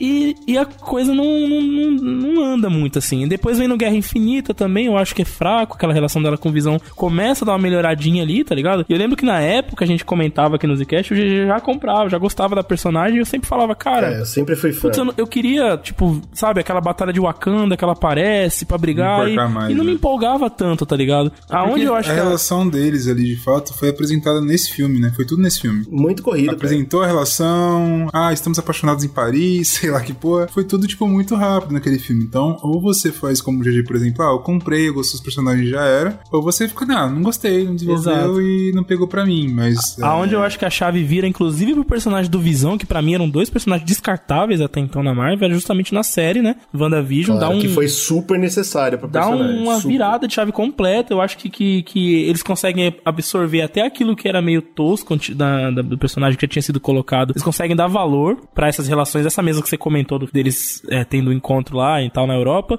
Começa a ter valor na série, começa a fazer sentido, tá ligado? E quando Até termina a Pietro, série, a, pers- Pietro. a hype na personagem era gigante, a galera que é o filme dela, a galera é, tava enxergando ela como tão principal quanto o Doutor Estranho né, nesse filme. Então muda completamente a visão da personagem. Eu acho que é aí que vem a, a treta, porque olha a expectativa, né? De um personagem que você não teve tanto assim pra se apaixonar, e agora todo mundo gosta muito, muito, porque, porra, é muito boa a série e tal, isso elevou E aí ela. os caras têm a brilhante ideia de fazer ela ser vilã, ponto final. Mas aqui eu, eu tenho um ponto pra você, tem uma falha de memória minha do final da série, mas o final ela não, não encontra a redenção, ela simplesmente fala, ih, rapaz. Não, não, ela, ela- é o contrário. ela- no final ela se corrompe totalmente. Então, e, e por conta disso, quando eu vi o filme, você falou, porra, vilã, não pode, eu fiquei assim, mano, mas qual que seria o pulo lógico, né? Até então ela simplesmente falou, mano, vai tomar nos seus cu, me deixa em paz, e foi isso. Ela É isso entendeu aí. que ela fez uma parada meio zoada, ela entendeu, falou, pô, isso aqui foi meio foda, pá, mas porra, arrumei problema, ó, que coisa doida, me deixa em paz que eu sou, eu sou ruim, hein, caralho. E saiu fora, então, tipo, parece um pulo lógico inte- interessante até, de É, você falar, aonde "Ô, eu beleza, acho que- ela, ela não perdeu o. Ela fez uma parada que ela falou, isso aqui não faz sentido, eu me enganei, eu usei meus poderes pra me enganar, e agora eu quero algo real, mas eu quero a mesma coisa. Eu não perdi aquele negócio ainda, porque a série não deu essa redenção. Não é esse o caminho Então, que eu que quero, legal, né? O cara. caminho ter, pra né? chegar onde eu quero é outro, mas eu vou atrás do que eu quero e foda-se. Ali no começo, quando o Doutor Estranho vai visitar ela e Paspalho, como ele agora é, o Mago Paspalho, Não percebe que é Ele tudo magia. entrega, né, Pô, a- É, isso daí onde é, a América nossa, é Chaves- muito ruim, mano. aonde a América Chaves está, ele fala, né? Camartage. Ah, bagulho supremo. Ai, Foda. ai. E ali ela tem um diálogo que eu, acho, que eu achei que o caminho era Não, aquele. além de outra coisa, ele não sabia que ela não tinha se redimido? É, tá, mano, tá moscando Não, total. total. Ele falou, pô, eu não vim aqui fazer. Porque assim, ela faz o que faz em Westview e fica aquela imagem dela, né? Pô. Quando ela começa a falar sobre isso no filme, eu achei, caralho, o caminho vai ser por aqui nesse filme. A discussão vai ser essa. Porque se você pegar, qual foi a primeira grande discussão com ela no, no- no universo Marvel? Ela era lá, criada da joia e trabalhava pra Hydra, e não sei o que, e era bruxas. No outro filme, Guerra Civil, ah, ela, os poderes dela são incontroláveis, ela é problemática, não sei o que. Sempre a culpa nela, sempre a culpa nela. Em Westview, ah, ela é maluca, ela não é um perigo, não sei o que, ela controla não sei o que. E aí ela chega no Doutor Estranho e fala, porra, bicho, quando você faz algo bizarro, que nem você fez em Homem-Aranha 3, tu é o herói. E quando eu faço algo assim, por, né, também por erros meus e tal, falhas, eu sou a bruxa sinistra. E eu falei, uau, acho que o filme vai por aqui, né? Vai ser interessante essa discussão. E não, e aí eu acho que eles, eles nerfam essa discussão, que é- seria muito Slow, interessante. se Slow tá um problema, cara.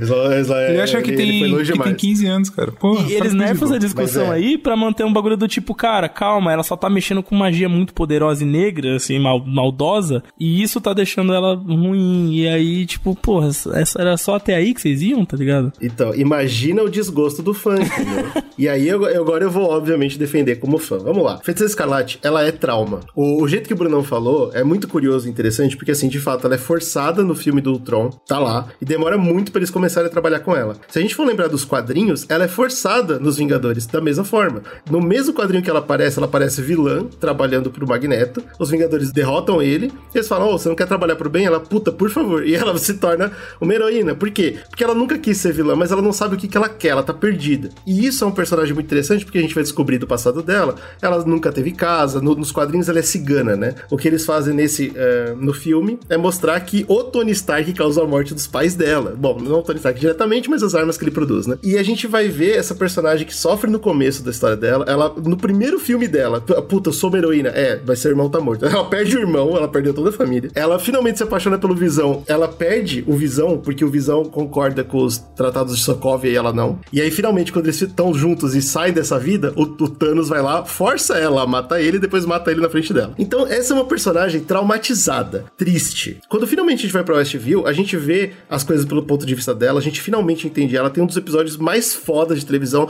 Depois de ter visto todas as séries, eu posso voltar e bater o martelo. Ainda, WandaVision é a melhor série da Disney Marvel. Com certeza. Tem aquela, o episódio do passado dela, cara, quando a gente finalmente entende tudo que ela passou. A série bate na nossa cara. Mano, essa mulher, ela merece uma redenção de alguma forma. E o que, que ela ganha no final de Westview? A galera apontando pra ela e falando, você é a vilã. E ela falando, desculpa, merda, eu perdi a capacidade. Eu não consegui controlar meus poderes porque eu tô sofrendo muito. E agora eu tinha meu marido e eu tinha meus filhos e vocês arrancaram tudo de mim e eu que tô pedindo desculpa. Foda, cara. E, e eu, como fã, imagina as, as pessoas que são fãs dessa personagem. Você entende como a gente tá desesperado por, um, por ela poder respirar em paz? E aí, quando finalmente vem pro trailer, o trailer fala a cena que o, que o Slow falou. Ela fala, porra, sério, eu não tenho direito a respirar? E você fala, mano, é agora, esse vai ser o momento. É, vai ser um arco foda, provavelmente ela vai ser vilã por parte do filme, e no final a gente vai conseguir pelo menos dar alguma coisa pra ela, algum presentinho. E não, o filme todo trata ela como a mulher desvairada, como a Daenerys. Se você dá poder pra mulher, a mulher surta. E isso para mim, bicho, é de rasgar o. Eu fiquei muito puto com esse roteiro, muito puto, especialmente porque é, eu, né, obviamente vai relevar porque depois eu descobri que tem mais filmes. Mas eu não sabia, eu achava que esse era o final dela, porque no final do filme ela, entre aspas, morre. Aí, agora a gente já sabe que não é o caso e ela tem mais sete anos de filme com a Disney, então, né, tudo bem. Mas só vendo esse filme, meu amigo, eu fiquei tão puto porque a mensagem que ficou para mim. Estão falando agora que, que vai ter o filme solo dela. Tem né? que ter. Porque a mensagem que ficou para mim foi assim: ela sofreu muito e no final ela teve que se matar. Tá, tipo, a vida dela era tão bosta que ela nunca ia ser feliz. Então, para ela era melhor parar de existir e com isso levar a magia negra embora e torcer pra em outros universos ela ser feliz. Tá? Olha, mano, isso não é uma mensagem boa, cara. Isso é uma mensagem absolutamente terrível. Eu não vejo super-herói para ter uma mensagem dessa, cara. Não é nem que ela, tipo, é só terrível, ela é terrível do jeito ruim, né? Porque, tipo, mensagem ruim no final, sei lá, Guerra Infinita termina com mensagem terrível. Tipo, perder uma guerra pro Thanos. Eles terminam, mas eles estão unidos ainda, estão com a família deles ali e tal. Isso, existe um, é um terrível bom ali, entendeu? Um terrível que você fala, Esse não, ela morre, vai- cara. Ela vê a outra dela feliz e ela tem que aceitar. Fala, bom, pelo menos em outra vida eu sou feliz. E morre. Você tá louco? Porra! É É foda, bem triste mesmo. Mas assim, uma parada que se, se a gente parar pra pensar, é, eu não sou roteirista, por exemplo, você fala assim, beleza, essa é a personagem aqui que a gente tá construindo nesses filmes que a gente comentou todos aí. O que, que você tem pra fazer com, com ela nesse filme Doutor Estranho? Eles tinham duas opções, ou colocar ela como. Três, vamos colocar, né? Como, como, começa ela como uma vilã e ela se entende que, pô, precisa fazer alguma coisa, acaba ajudando o Doutor Estranho pra derrotar um vilão maior, que eu acho que é bem difícil de desenvolver um roteiro assim. Ou, de fato, pô, ela ainda não superou aquilo, então ela vai se afundar ainda mais, e aí ela vai ter o entendimento do o fechamento do arco dela no final, como foi que aconteceu. Ou você coloca ela pra ser uma parceira do Doutor Estranho e ela, tipo, identificar a exploração dela, se identificar na Da América Chaves? a América Chaves como uma, uma filha. E aí ela, ela desenvolver a maternidade dela com, em relação a essa menina, por exemplo. Seria uma forma deles, ruim não, deles? É. deles fazerem aventurinhas entre os três. E aí seria um filme de fato do Doutor Estranho e da, da, da Wanda, né? Wanda Vídeo ou Wanda Estranha, sei lá, essa porra assim. É o que eu consigo pensar, tá ligado? Não que você não possa fazer outras coisas, mas tentando, tendo esse, né, o anterior e sabendo mais ou menos do que o filme se trata, do Doutor Estranho, esses são os três pontos que eu consigo. E desses eu acho interessante esse, esse dela ser vilã, tá ligado? Consegue Não, é interessante, mas agora que eu sei que tem mais. Porque se acabasse aí, eu É, é porque assim, uma mal. coisa que é legal da discussão que eu acho é mostrar que o WandaVision já mostrou, tá repetindo a mesma parada, mas é interessante porque é justamente a, a dor do, de você perder os filhos e tal, é isso que ele foca nesse filme. Nem fala tanto do Visão assim, ela comenta uma parada ou outra, mas o que ela tá travada é que ela não tem os filhos e tal, e é o vínculo com família e coisa assim. E o que eu acho legal é porque ela faz essa rima narrativa com, com a Chaves, né? É tipo, pô, ela também perdeu as mães, ela tá desesperada, ela quer encontrar, só que ela não tá fazendo Ela não tá matando os ela outros não pra tá isso, matando né? os outros, ela não se corrompeu pra isso, né? Tipo, tem uma, uma trocação de ideia que ela faz com o Doutor Estranho lá, que o Doutor Estranho fala, ela fala, pô, elas estão mortas em algum bagulho, ela já meio que desistiu, você fala, cara, às vezes não. Às vezes elas estão em outro lugar e estão felizes, estão de boa, tá ligado? Não tem, tipo, cara, você não precisa ficar é, noiada nisso. Você tem o seu poder, você tem que aprender a lidar com ele, e quem sabe um dia vocês não se encontram e tal, e ela, pô, se sente feliz porque é uma coisa meio que natural. E a Wanda, ela não conseguiu naturalmente compreender que ela não teve os filhos, enfim. Então, é porque, porque eu acho que é, seria, né? é- é- não, não existe um universo que é certo. Você chegar numa pessoa que passou por tudo que ela passou e falar, pô, aprende a se controlar, mulher. É muito sujo isso, é muito feio. É, é difícil. Mas me lembra também um, talvez até melhor explorado um pouco no filme do, do Wolverine, que é o Professor Xavier, né? Quando ele fica velho, gaga, e ele tem um poder muito fodido. É, e aí é É foda. como que você li- lida com isso? Ele é uma arma em potencial, ele é um perigo, tá ligado? E ali tem alguém que decide tomar, tomar as rédeas ou, tipo, colocar a responsabilidade. Enquanto com a Wanda não tinha, né? Quem tava o responsável ali era o Visão, que assumia a responsabilidade da dificuldade do problema dela. Tipo, eu vou ajudar, eu vou tentar conter isso, eu vou trocar ideia com ela, você ali o par com ela. Não tem mais ele, ela não tem ninguém, né? E os Vingadores, que são os heróis, são um bando de merda, que deixaram ela lá se A gente fudendo. coloca um homem pra cuidar dela, né? E, tipo, no caso do professor Xavier, ele era um velho geriatra que não tinha ninguém mesmo. Tinha, pô, tinha o Agora, Logan, cara, o Logan é um Não, não, mas o meu ponto é, ela é, uma, ela é uma adulta, ela é capaz de cuidar de si mesma, entendeu? Sim. E é isso que eu quero, que eles sejam capazes de contar a história pra mim. Eu quero É, que eles mostrem é que que, ela é uma mulher Tem que capaz. desenvolver uma história pra isso, né? Tipo, Tem que ver Sim, agora aí o beleza. Agora, que ela, como é que vai agora que ela tava no. Ela chegou no fundo do poço do fundo do poço, É, né? Agora, agora só tem foi, pra cima. É, é que isso aí foi tipo. é- é, o erro foi fazer uma série em que ela. E não fizeram isso, né? Na série elas não fecham esse arco, deixam em aberto que ela tá fodida. E é compreensível, tá ligado? É verdade, isso que o Brunão tá falando é interessante. Ah, isso marca WandaVision como a primeira série canônica 100% que você precisa ver pra ver filme. verdade, Olha verdade. É, é verdade. É. Caralho. Isso é bacana. Ele parece bem pra mim. Que mistérios estão além do alcance dos seus sentidos? Pensamentos moldam a realidade. O homem dentro de mim que é fã da Wanda ficou muito chateado, cara. Eu achei esse, esse roteiro. Assim, obviamente não tinha mulher no roteiro, tá ligado? Bem claro. Porque é isso que eu senti. E não teve mesmo. É só um Zé Bunda lá que escreve Rick and Morty, que deve ser machista.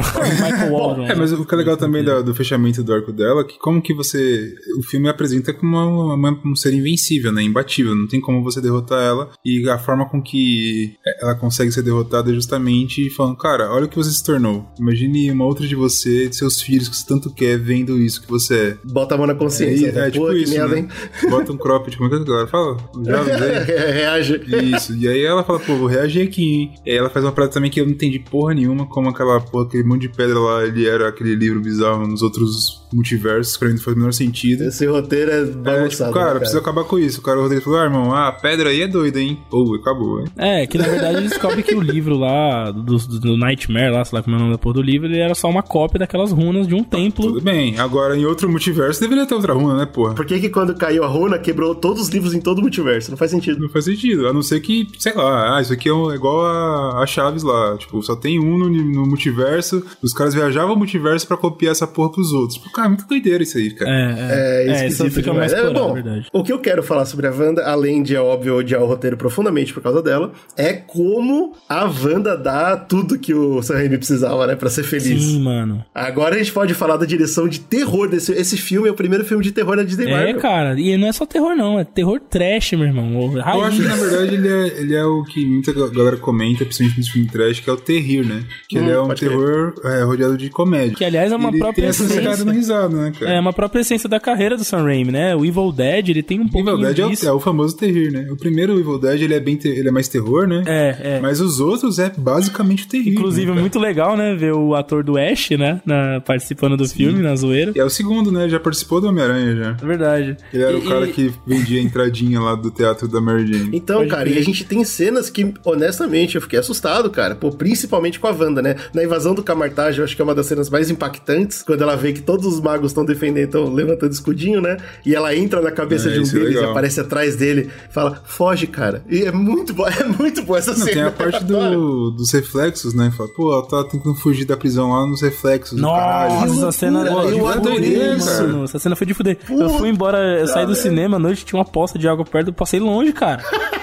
Vai que a Wanda tá aí. A Mari, minha, Porra. minha namorada, ela saiu do banheiro, o- ela foi no banheiro depois do cinema, ela viu um monte de espelho, ela ficou em choque, falou, fudeu. Cara, é muito bom. Porque é muito... ele entra na e nossa quando ela cabeça com sai, essas né? cenas no filme, né? E quando ela sai do reflexo, ela sai igual filme de terror trash, né? Toda torta. É muito E bom, é cara. tipo a Samara, né, cara? Sim, body horror É? total, velho. Não, vários momentos, ó, o que, o que, e eu não sei se tem algum outro filme da Marvel que tem tanto elementos voltado pra morte, é. porque toda hora você vê alguém morrendo e morrendo Não, morrendo a triste, sério, né? morrendo. É, é é tomando varada, varada nervosa, muita, muita alusão à morte mesmo, que eu nunca tinha visto no filme da Marvel, e muita alusão a simbologias meio tenebrosas, satânicas, assim, uma coisa, tipo, imagina um crente vendo esse filme, tá ligado?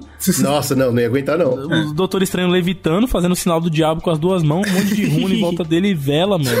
É isso mesmo. Doideira, Isso é muito Puta bom. que pariu, eu falei, Pô, que isso, e aí, cara? cara? Isso é um filme da Marvel? Como que você, fã de Sam Raimi, não vai ficar feliz? Como que um animal vai escrever que esse filme não é Sam Ah, mas tá- Mano, ó, é quão muito. É, pessoa que é, ser. não, esses caras que querem caça-clique, não é possível, cara. É, não é tem possível. muita, muita liberdade nesse, nesse Eu sentido. fiquei muito Eu, né? eu tava assistindo o Brunão, junto com o Brunão e com as nossas namoradas. E eu, ao nosso redor, o que eu vi era um cinema que tava, mano, estupefato. Eles não sabiam o que, o que reagir, entendeu? Porque não sabia se vibrava, se, se levantava e ia embora puto, se ficava com medo. Ninguém sabia o que. Foi muito bom. Era Na hora que aparece loucura, o Illuminati, a galera grita como se fosse é, Homem-Aranha, tá ligado? Só que não é. Como se fosse um filme Só da que Marvel, não é, né, cara. cara? E aí, tipo, foi muito bom, porque quando acontecia as coisas muito trash, por exemplo, quando a Wanda sai toda torta do espelho e tal, eu e o Bruno, a gente, a gente vibrava. e a galera chocada. Caralho, eu fiquei muito feliz, E a cara. galera chocada, com o dedo no cu, né? Assistindo com o dedo no cu. Esse filme eu fiquei. Eu acho que ela tava sem entender, mas eu tava muito. Eu me diverti muito nesse filme, cara. Eu falei, amando, Caralho, que da hora.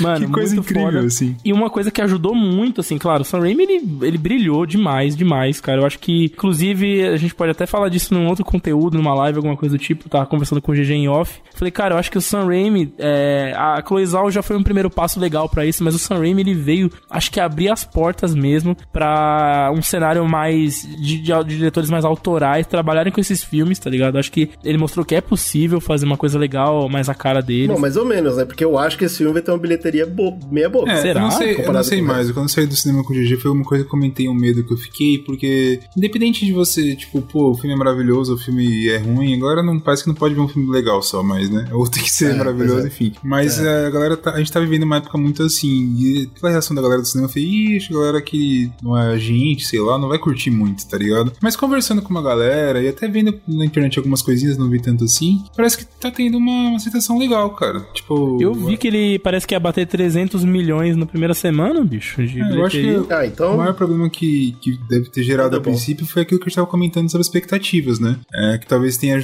tenha dado aquele problema, mas no final essa galera tá curtindo o show, mano. Teve cara que não é tão fã de, da Marvel, não assiste a séries, não acompanha com a porra toda, e falou, mano, foi o melhor filme da Marvel que eu já vi. Então tá bom. É. Então, É, porque É a é pessoa viu um negócio né? diferente. E uma coisa, então, e aí continuando, eu acho que um outro elemento, uma outra pessoa que ajudou muito a construir esse, esse clima foi o Danny Elfman, cara. Que foi o cara que fez Ah, a sim. música. A trilha sonora faz Que é toda o a diferença. brother que trabalhou com ele, Homem-Aranha, é o brother que trabalha muito com Tim Burton, com- ele faz muitas essas coisas mais assim, né? Tipo, ele tá acostumado a fazer coisa de herói, mas ele também faz umas coisas mais é, dark, mais góticas e tal. E, cara, a trilha sonora desse filme é muito foda, porque tem... Ah, eu, eu vou discordar, hein? Não, Você não gostou, gostou? Eu acho que. que Cara, tem uma hora que toca tipo eu umas sei, marchas cara. lentas, umas valsas sinistras, enquanto o maluco tá fazendo magia Eu negra. caramba. Que eu fiquei, caralho, meu irmão. Eu não acho que a trilha é ruim, tá ligado? Mas eu acho que tem momentos que ela deixa a desejar. Caramba, eu tive uma Tem impressão muito boa fica da assim, trilha. Pô, sério, é um, parece que é, é- todo filme do, do, do Daniel Elfman agora é a mesma coisa, tá ligado? É a mesma trilha. E aqui tem momentos em que ele se destaca, tá ligado? Tipo, tem momentos que ele até dá uma destaca- destacadinha, mas ele podia fazer tão mais e não faz, eu acho. Não sei, eu achei que poderia ser melhor. Eu acho que poderia ter aproveitado é, o que o, a direção tava fazendo com as cenas ali e falar, pô, vou dar uma brincada. Uma das coisas que foi uma das coisas que eu achei mais foda no filme e ao mesmo tempo mais desperdiçadas foi a batalha de magia com música, né? Com as notas musicais e tal. É uma ótima ideia, mas você achou que não, foi tão bem executado. Sei lá, tipo, o efeito especial como um todo, eu acho que ficou meio, meio, né? E a trilha sonora é legal, tá ligado? Tipo, aquela parte, cara, o efeito, o visual já não tá tão legal.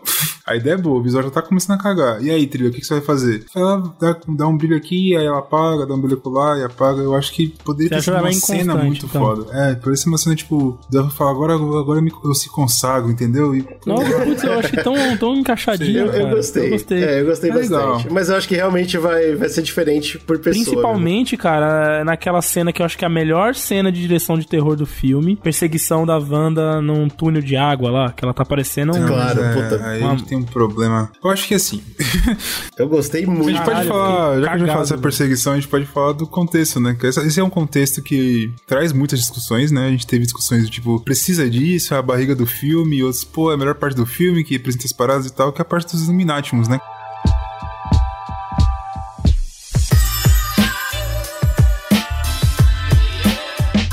Sobre os Illuminati, a gente lembra que o primeiro deles apresentado é o Mordo. E o Mordo ainda existe no nosso universo e não aparece nesse filme. É, Eu não fiquei é o nosso curioso, Mordo, cara. né? É outro Mordo. Que porra foi essa?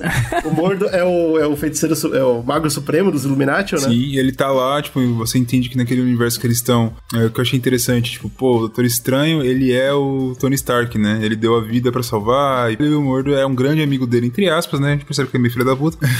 talvez até dá, dá a entender que talvez tenha até uma tretinha, que ele, enfim, tenha cagado no pau. Não lembro se o filme deixa claro que se foi ele que deu o livro pro Doutor Estranho, por exemplo, se ele fez alguma merda assim, mas enfim. E aí ele vai apresentar pros Illuminati, né? Dá, é, Eu achei legal esse contexto pra quem é fã de Marvel como um todo. Eu acho que é a parte do filme mais. Ah, vamos fazer pro fã ter um orgasmo no cinema. E aí o Sam Raimi falou assim: Ah, quer saber de uma parada, meu irmão? Foda-se. e aí ele deu uma zoada. Mas a gente chega lá. Aí, tipo, beleza, você vai apresentar pros Illuminati. Tem o próprio Mordor. Aí vem o Professor Xavier. Capitã Carter. Capitão Carter. Tem o a. Arif. A Maria Rambeau como é, Capitã Marvel. Ela é a mesma atriz da Capitã Marvel, é, né? É, a mesma amiga atriz da... lá. É, a mesma atriz Sim, que sim, faz sim, a sim. amiga. Mari- é Ma- Maria Rambeau, que é a mãe da Mônica Rambeau, que hoje é a nossa... Aparece no WandaVision, É a né? Photon. Photon, boa. Só Photon. que é, a brisa que é, o acidente que aconteceu com a Carol Danvers aconteceu com ela, na verdade, e ela virou Exatamente, Capitã Marvel, Maria, né? é. Agora, sabe o que me chamou mais atenção né, nos Illuminati? Nem foi essa galera toda, mano. O que o trailer não me entregou e que eu, que eu fiquei surpreso de ver foi, mano, o Raio Negro, o Rei Inumano. É, olha aí. Cara, isso é uma parada. Eu não vi essa série porque ela era muito péssima. Não, a série é uma Tudo bosta. era muito Então é isso que me chamou a atenção, E cara. aquele ator, ele é ruim com força, né, irmão? Ah, Meu me chamou a amigo, atenção é porque existe um contexto por trás desse personagem. O Kevin Feige, ele nunca aceitou a Marvel A Television existência dessa série. desde a época do Agents of S.H.I.E.L.D. então não sei o quê, porque não era ele que controlava aquilo lá. Era um cara lá, que não, não vou lembrar o nome do cara agora, mas eles eram tretados, né? Antes do Kevin Feige virar presidente da Marvel. E o- ele sempre fez de tudo pra boicotar as séries no universo da Marvel, da- do cinema. E o cara, por outro lado, ficava sugando do cinema tudo que ele podia, né? Pra séries. É, a última cartada do, do cara, antes de afundar de vez a Marvel Television e ela acabar indo depois ir pra Disney, é, Disney Plus, foi essa série dos Inumanos, em que ele fez uma parceria com a IMAX. O primeiro episódio foi lançado em IMAX, no cinema e tal, não sei o quê. Nossa, eu lembro. E é um desastre, que E, é meu muito irmão, ruim. é muito, muito, muito ruim, tá ligado? É uma bosta da É desgraça. legal o Kevin Feige agora poder falar assim, irmão, eu fiz o multiverso, eu Eu posso pegar ele. essa merda aí e colocar o que você quiser agora. Exato, mano, é muito doido. what? Kevin Feige? Porque quando o cara lança essa série, foi, foi tipo, a, como é que é? A pá de terra final que enterrou o cara. É, ele bem perde isso o controle do bagulho, o Kevin Feige, né, vira presidente da Marvel, destrói lá a Agents of S.H.I.E.L.D. foda-se, que já tinha essa discussão de inumanos lá na série e tal, que é uma merda. Mas assim, é muito louco você ver que ele, bota, ele botar isso e, tipo, falar, ó, isso aqui é um multiverso bizarro que a Marvel tem aí. Eu achei que muito surpreso, cara, não esperava nem fudendo, porque é, um- é, assim, nos quadrinhos é um personagem maneiro, tá ligado? Não, é, ele tem um conceito muito legal. Foi, pra mim isso foi surpresa. Isso foi surpresa. tá E aí, ligado? finalmente, o Doutor, o Doutor Senhor O Fantástico. Senhor, Fant- mas, assim, o Senhor Fantástico eu acho que tem um impacto legal também, porque é, trouxe um ator que a galera tava querendo muito que ele fizesse. Verdade. É, ficou muito empolgado. Tinha uma fique pô, muito grande, né? De fazer ele muito, com a. muito, muito. Com a esposa dele, né? A Emily Blunt? Emily Blunt? E logo, logo, Isso. e logo depois, é, o diretor que era o mesmo de Homem-Aranha, que dirigiu Quarteto Fantástico, ele saiu da produção. Que eu acho Verdade. muito bom, Ainda pessoalmente. Eu- Ainda bem. Ele é uma variante do Reed Richards que não existe no nosso universo. É, mas é se, já que ele é uma variante, ele pode muito bem, quando ele aparecer, Sim. ser esse mesmo ator, certo? Isso é uma parada que não Com ficou certeza. clara, mas é, o, filme, o filme ele meio que bate um pouco de que sempre é o mesmo você, né? É. As versões do Ou- Doutor Estranho são o mesmo ator que fazem e tal. É, aí o que Loki, tem se eu que não me engano, ele isso- tem uma, uma loucura É, de... Loki tem mais variação, tem bem mais É, variação. não, o que quebra isso no próprio filme é a, é a Capitã Carter, né? E, e a Monica Rambeau, que não são exato, né, as mesmas exatamente. pessoas e tal. Mas tá ali, né? Tá perto. Pode ser o cara. O que eu acho bacana realmente é a brincadeira, é a, é a risada, é a gargalhada que o Sam Raimi dá. Né? é Tipo assim, foda. mano, é legal, é bacana mostrar esses personagens, é. Só que eu, eu não vou mostrar e parar aí. Porque a gente teve, né? A gente viu esse, esse a galera falando, pô, por que que mostrou se vai matar? Mas o meu, meu argumento é, por que que vai mostrar ponto? Porque não tem o que fazer É, com os mano. personagens. É, eles de são de outro universo, é outra parada. exatamente. Mas eu acho que isso ficou, ficou um pouco confuso. E Né? aí o Sam Raimi ele fala, pô, eu quero usar isso e eu vou aproveitar pra mostrar como o meu terror é da hora. E pronto, encaixa perfeito, cara. Exato. E eu acho legal que ele mata os caras meio que, tipo, na vibe do poder dos caras, né? Tipo, olha que legal É, esse cara que cada um estica. Imagina ele morrendo, Não, cara, esticando, a morte, virando um a retalho. morte do, do Inumano Foi foi, muito bom. foda. Aquela morte ali, quando teve. É a primeira, cara, né? A mais sim. Impactante. Que ela fala que boca, o cara não tem Poca, boca é e, poca. e ele grita ele morre. Também que eu acho que isso é meio cagado, porque eu acho que no quadrinho ele é. Tipo, o poder dele não afeta ele, né? Senão isso é uma merda. É, assim como, por exemplo, o Scott, o Ciclope, né? Ele pode soltar laser, mas não fode o olho dele. Mas eu acho que no quadrinho não teve oportunidade dele ficar sem boca, eu não lembro, Não pelo lembro menos. também, mas assim, isso pode, pode ser meio estranho, mas assim, na- eu achei impactante pra Ah, caralho. muito e eu falei, ah, foda-se, tá tudo bem, curti. É, eu achei legal. Ah, agora sim, a morte dele é legal, a do Reed Richards é interessante também. Mas assim, é meio bunda, é meio rápido, mas é interessante. Tem até discussões, pô, o cara mais inteligente da Terra, ele não tava preparado? Eu acho que sim. É porque ele não vai na violência, né? Ele vai de Eu boa, ele vai não por tava calma. preparado, mas assim, eu entendo a galera que foi um pouco meio assim, mas a- as outras eu acho que são bem piores, tá ligado? Porra, você tem a Capitã Marvel, ela luta de igual pra igual com Thanos, assim, e aí, aí sim que vem o overpower total da... Tem, tem gente que viu essa batalha. Se você lembrar no final da, da luta entre as duas, é a, é, a Capitã Marvel é a única que bate de frente com a Feiticeira Escarlate, né? E aí, bem no finalzinho, corta pra Feiticeira Escarlate de verdade aqui do nosso do, do, do meio meia. E ela, tipo, ela muda a expressão facial dela. E aí, na batalha, vira meio que um- um- uma bola de de energia vermelha ao redor dela. A galera tá falando que isso é ela absorvendo os poderes da Capitã Marvel. Assim como ela fez com a Agatha Hark- Harkness. É, porque assim, uma parada que a gente de fato que é, é foda é porque ela distorce a realidade. Isso é um poder do caralho. É muito forte É, mesmo. é ridículo. Mas no, no filme não é tão mostrado assim. Nessa cena de, de luta, eu acho que o Sam Raimi ele consegue fazer boas cenas de, de ação, aventura e tal, ao longo do filme todo. Mas algumas cenas com a Feiticeira Escarlate, eu acho que falta criatividade. Pô, o cara teve uma criatividade do caralho pra fazer uma cena de, de luta com notas musicais, que eu achei foda. Mas com ela, não. Ela, sendo- ela não tá É distorcendo. É, não tá distorcendo a realidade. Ela tá. Ela mata a mina com uma pedra caindo na Capitã Marvel. Achei meio bunda total. É, Dessa, um dessa cena de né? luta, uma parte que me empolgou foi do Xavier lutando contra. Do, caralho, o professor Xavier lutando contra ela. Que ele entra na mente, faz um pouco É legal, que é legal, legal, que legal. E ele morre, ele é um bunda. Eu falei, porra. Nossa, mas é muito bom quando ela sai de trás dele, é sinistríssima. Nossa, assustador pra Cara, caralho. tá doido. Mas essa cena é toda meio merda e aí vem a cena que o Slow tanto Então, gosta, né? é trash, né, Brunão? É trash. É, mas aí, aí é foda, né? É porque a gente. Então, aí que entra o bagulho que eu falei lá da expectativa que foi foda. Que é tipo assim, no Homem-Aranha, no Homem-Aranha 3, o multiverso, ele tem um elemento essencial para os personagens virem e tal. E, e os personagens que saem do multiverso, eles, eles são principais ali no bagulho, né? Nesse caso do Doutor Estranho, o multiverso ele era um pano de fundo. E esses caras dos Illuminati eram uma referência. Era e só a, isso, a expectativa mesmo. que muita gente pode ter criado era que não, que eles tivessem talvez uma participação de mais impacto, uma coisa mais importante pro universo. Era só uma referência mesmo, tá ligado? Ver esses caras aí, A questão acabou. que eu tô levantando em cima dessa cena, que é que talvez a... o bagulho de idade desse filme tá errado. Porque esse filme é pra 14 Total, anos. eu acho total. Minha sobrinha, por E- exemplo, tava falando, ah, eu quero muito ver Doutor Estranho e tal, e a, e a minha cunhada falou, pô, vocês foram ver, e aí eu falei, cara, é, ele é um filme bobo, como um todo, tá ligado? Tipo, mas assim, eu acho que ele é um filme violento. É, você vai assistir a cabeça de um homem entrando. É, tipo, me impactou. Eu fiquei, caralho, que porra é essa, velho? Sim, sim. Ele tá há 14 Eu sei. anos esse filme. Tá 14 Eu anos, acho. e aí a galera começou Ah, a mas discutir, pera, tipo assim, peraí. que Começa o filme você acha que com um moleque de Doutor 15 anos te- é muito pesado pra uma pessoa de 15, por exemplo? É, não, eu acho que ele é Então, impactante, assim. Eu acho que depende. A, a- a minha sobrinha, não tem. Ela não tem 14 anos também. Esse Então, detalhe então, que eu é acho que pra quem tá, sei lá, 10, 12 anos ainda entendo. Eu acho que 14 pra cima, a criançada já tá ligada, É, já, não. dessas bagunças. Mas sim, claro, discussão é, é foi- muito A foi família de bem não acha isso. Né? Você sabe que a família de bem não, não acha isso. A discussão foi importante porque a galera tá falando sobre abrir as portas pra finalmente filmes como Deadpool e Wolverine entrarem pra Disney. Sim, é entendeu? verdade, é verdade. Porque agora teve. Se, se o medo era mostrar a morte, o Sam Raimi já resolveu esse problema pra vocês, tá aí, pronto. É, tem que ver a A morte repercussão. né? Eu acho que não tá dando muito é, em relação Não, a isso. parece que não. Mas tem cenas pesadas. Tem cenas que são pesadas, não no sentido, tipo, porra, é pesado. A morte dele não é pesada de forma nenhuma, né? De sentido emocional. Mas é impactante a cena. Você olha e fala, caralho, o cara. Super, Porra, a cabeça do cara afunda, viado. Que merda. é Especialmente porque o, o Brunão, ele insiste que o cara não é um bom ator. Mas Nossa, é um concordo, péssimo tá? ator, é um péssimo Eu não ator. acho ele um péssimo ator. E eu Não, acho que o a hora que o cara acaba a explodir boquinha, é muito ele real. parece um, um pato. Eu entendi que você não gostou dele, Não, tá? Mas eu só tô péssimo, querendo péssimo. lembrar da cena do desespero antes de explodir, que é muito sincero. eu, eu, eu vou morrer, eu vou morrer. Os olhos dele, eu vou morrer, ele morre.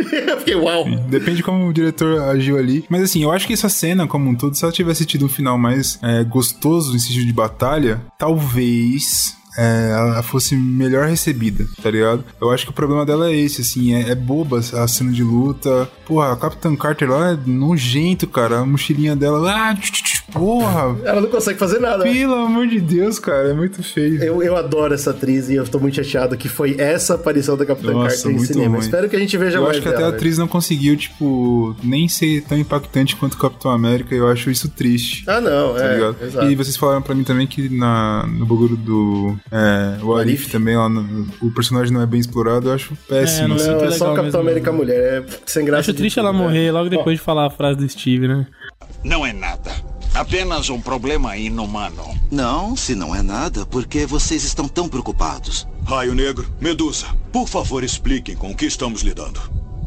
O Raio Negro decretou que este é um assunto exclusivo dos inumanos. Não devemos nenhuma explicação. Vocês têm uma última chance de deixar esse local E pacificamente. depois tem uma cena muito foda, referência total do Brian De Palma, né? Do Cara Estranha, com ela vindo. Que também tem aquela parada de tipo, pô, ela distorce a realidade e ela tá andando descalcinha devagarzinho, né? Tem umas coisas assim, mas é, é legal, tá ligado? Eu, eu achei É, até não, é- interessante. é- você tem que relevar, porque é a linguagem que o filme tá É, escolhendo, né? você- Tipo, não tem jeito. essa eu até relevei, assim. Passou pela minha cabeça, tá? Eu fiquei assim, pô, peraí. Você voa, caralho. Por que você tá fazendo É, isso? você voa, você pode atravessar a Seu parede. pé tá não- machucado, foda. cara, não fode, vai voando, você, pô. Você pode apagar essa realidade com o estralar de É, e, tipo, fica uma tá coisa meio bem. boba. Ah, fecha a porta aqui, eu só tô atrasando ela, e piriri. É, é Mas bobo, é é, o payoff que ele acaba dando, por exemplo, quando ele está caindo a água lá e ela aparece do nada um susto do caralho. Eu acho que é o maior susto É do filme, bom. inclusive.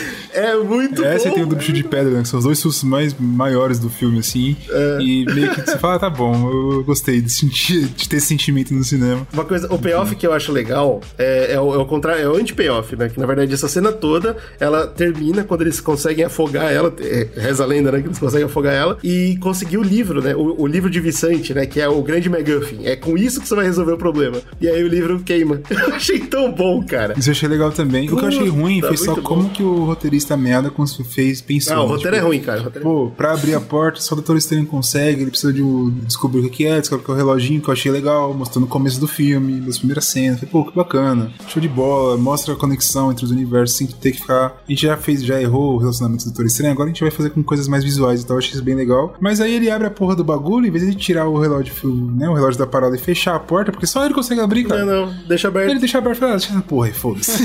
não sei se ele tava impactado que a mina tava muito doida. Ele fala, Não, ah, é tosco, cara. Só que isso é interessante, porque é, se você parar pra pensar pro arco dele de novo, né? Se ele conseguisse vencer ela ali, acabou, né? Ele não ia ter mudado, ele não ia ter evoluído. Ia ser o primeiro né? filme. Isso é legal, porque aí dá chance pra ele, cara, tu vai ter que vencer e vai ser da forma mais difícil. Você, você ou vai se que- corromper, porque ali ele ia manter o personagem como mesmo, né? No final de fase do filme, ou ele se corrompe, tirando o poder da, da Chaves, ou ele não se corrompe fazendo o que ele faz no filme, que falando, cara, você é melhor que isso, porra, não fode, meu irmão. Você é melhor que eu. Então, e pra falar sobre o arco final dele, é, eu ainda quero voltar em um easter egg que a gente não comentou, mas a gente vai voltar depois. Pra falar do arco final dele, quando o que o Bruno falou que é resolver do jeito difícil, é de novo uma oportunidade pro Sam Raimi brilhar, né? Que é quando ele vai, primeiro, entrar no corpo de um cadáver. Isso é foda. E segundo, usar um manto de almas penadas. Isso né, eu achei E, visualmente bem, foda. A resolução. É, de roteiro, a gente não precisa nem discutir. É boba, é besta, né? A, a Christine, a Christine fala pra ele: ah, usa os espíritos. Ele, ah, pode crer. Ah, isso é ruim demais, mano. Isso é muito ruim. Do nada ela tá lá. É, acho que você tinha que usar os espíritos. Que, que espírito? Mas cara? visualmente, show, hein? visualmente é incrível. Nossa, é muito bom, é muito Mas bom. assim, é- legal, né? Porque o roteirista, o roteirista coloca aquele cadáver lá no começo e você fala que não vai ter uso. É. Isso, é- esse roteirista ele é bom nisso. O triste só é algumas facilidades que ele usa também, né, É, cara? é. Mas, cara, É, a atuação do Cumberbatch com a porra do de zumbi é do caralho. Ah, é, do caralho. é muito bom. Aí, é mano, muito é, bom. é, é- é muito foda que dá pra perceber que é parte maquiagem bem feita e parte maquiagem trash ali, né? Total, cara. É incrível. Puta. Ele consegue achar um meio termo ali que fica excelente ali, né? É Tipo, muito Cara, gostoso de assistir, é cara. foda como Putz. um ator bom é outra parada, né, cara? Ele entra no. Ele, ele simplesmente muda a atuação dele completamente. Ele entra naquela parada, eu sou um zumbi agora. Cara, Ele é lembra muito o bom. Nicolas Cage, né? Que ele fica no expressionismo. Total, total, Pá, cara. ele fica- tudo, tudo é grandes tudo é braço pra cima. engraçado É muito legal. essa parte, a cena visualmente, eu acho que ele consegue mesclar muito bem a parte do terrir que ele tava trazendo ali no filme com a parte herói. Porque, Uhum. tipo, pô, por mais que você tá vendo ali o zumbi, é engraçado. E é. Ele tá com uma capa voando a cena empolga, tá ligado? E a última cena, a cena final, cara, são as duas heroínas, bom, né? As duas personagens mais fodas, que é a América Chaves e a, e a Scarlet Witch brigando, e ele zumbi olhando, e, tipo, mano, é Todo tosco, fudido, né? é Todo muito fudido. Ai, ai, vai lá, vai lá. É muito Eu incrível, adoro, cara. E aí é claro que o visual da capa de Alma Penada também eu achei muito. Eu achei muito. Funcionou perfeito pro filme, entendeu? Era exatamente o que eu queria ver. As almas, tipo, tentando fugir dele enquanto ele amarra elas. Puta, cara, eu gostei muito. E ele abraçando e tal. E aí talvez a gente pode chegar um pouco nessa parte do, do final dele que eu falei que eu achei um pouco estranho do arco. Porque talvez eu não tenha entendido ainda. Às vezes, conversando com vocês até consigo compreender um pouco melhor. Porque a gente falou, pá, qualquer ideia, então ele não tá feliz, pá, ele descobre que ele tem essa parada nele que é meio merda que ele não conseguiu esperar ainda, piriri, vai, vai evoluindo.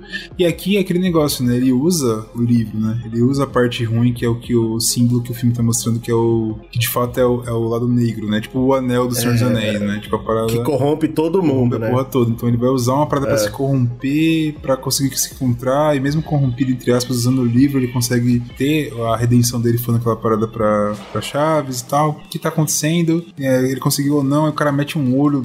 aí você fica. Eu não entendi muito bem. Quando o finalzinho mesmo do filme, que é ele com o olho e tal, eu fiquei assim. O olho, Tá. né? A hora que aparece o O que olho. filme tá me É. falando? Tá falando que foda-se, foi uma aventura que não, que não levou a lugar nenhum, o arco dele se cumpriu, o que que tá acontecendo?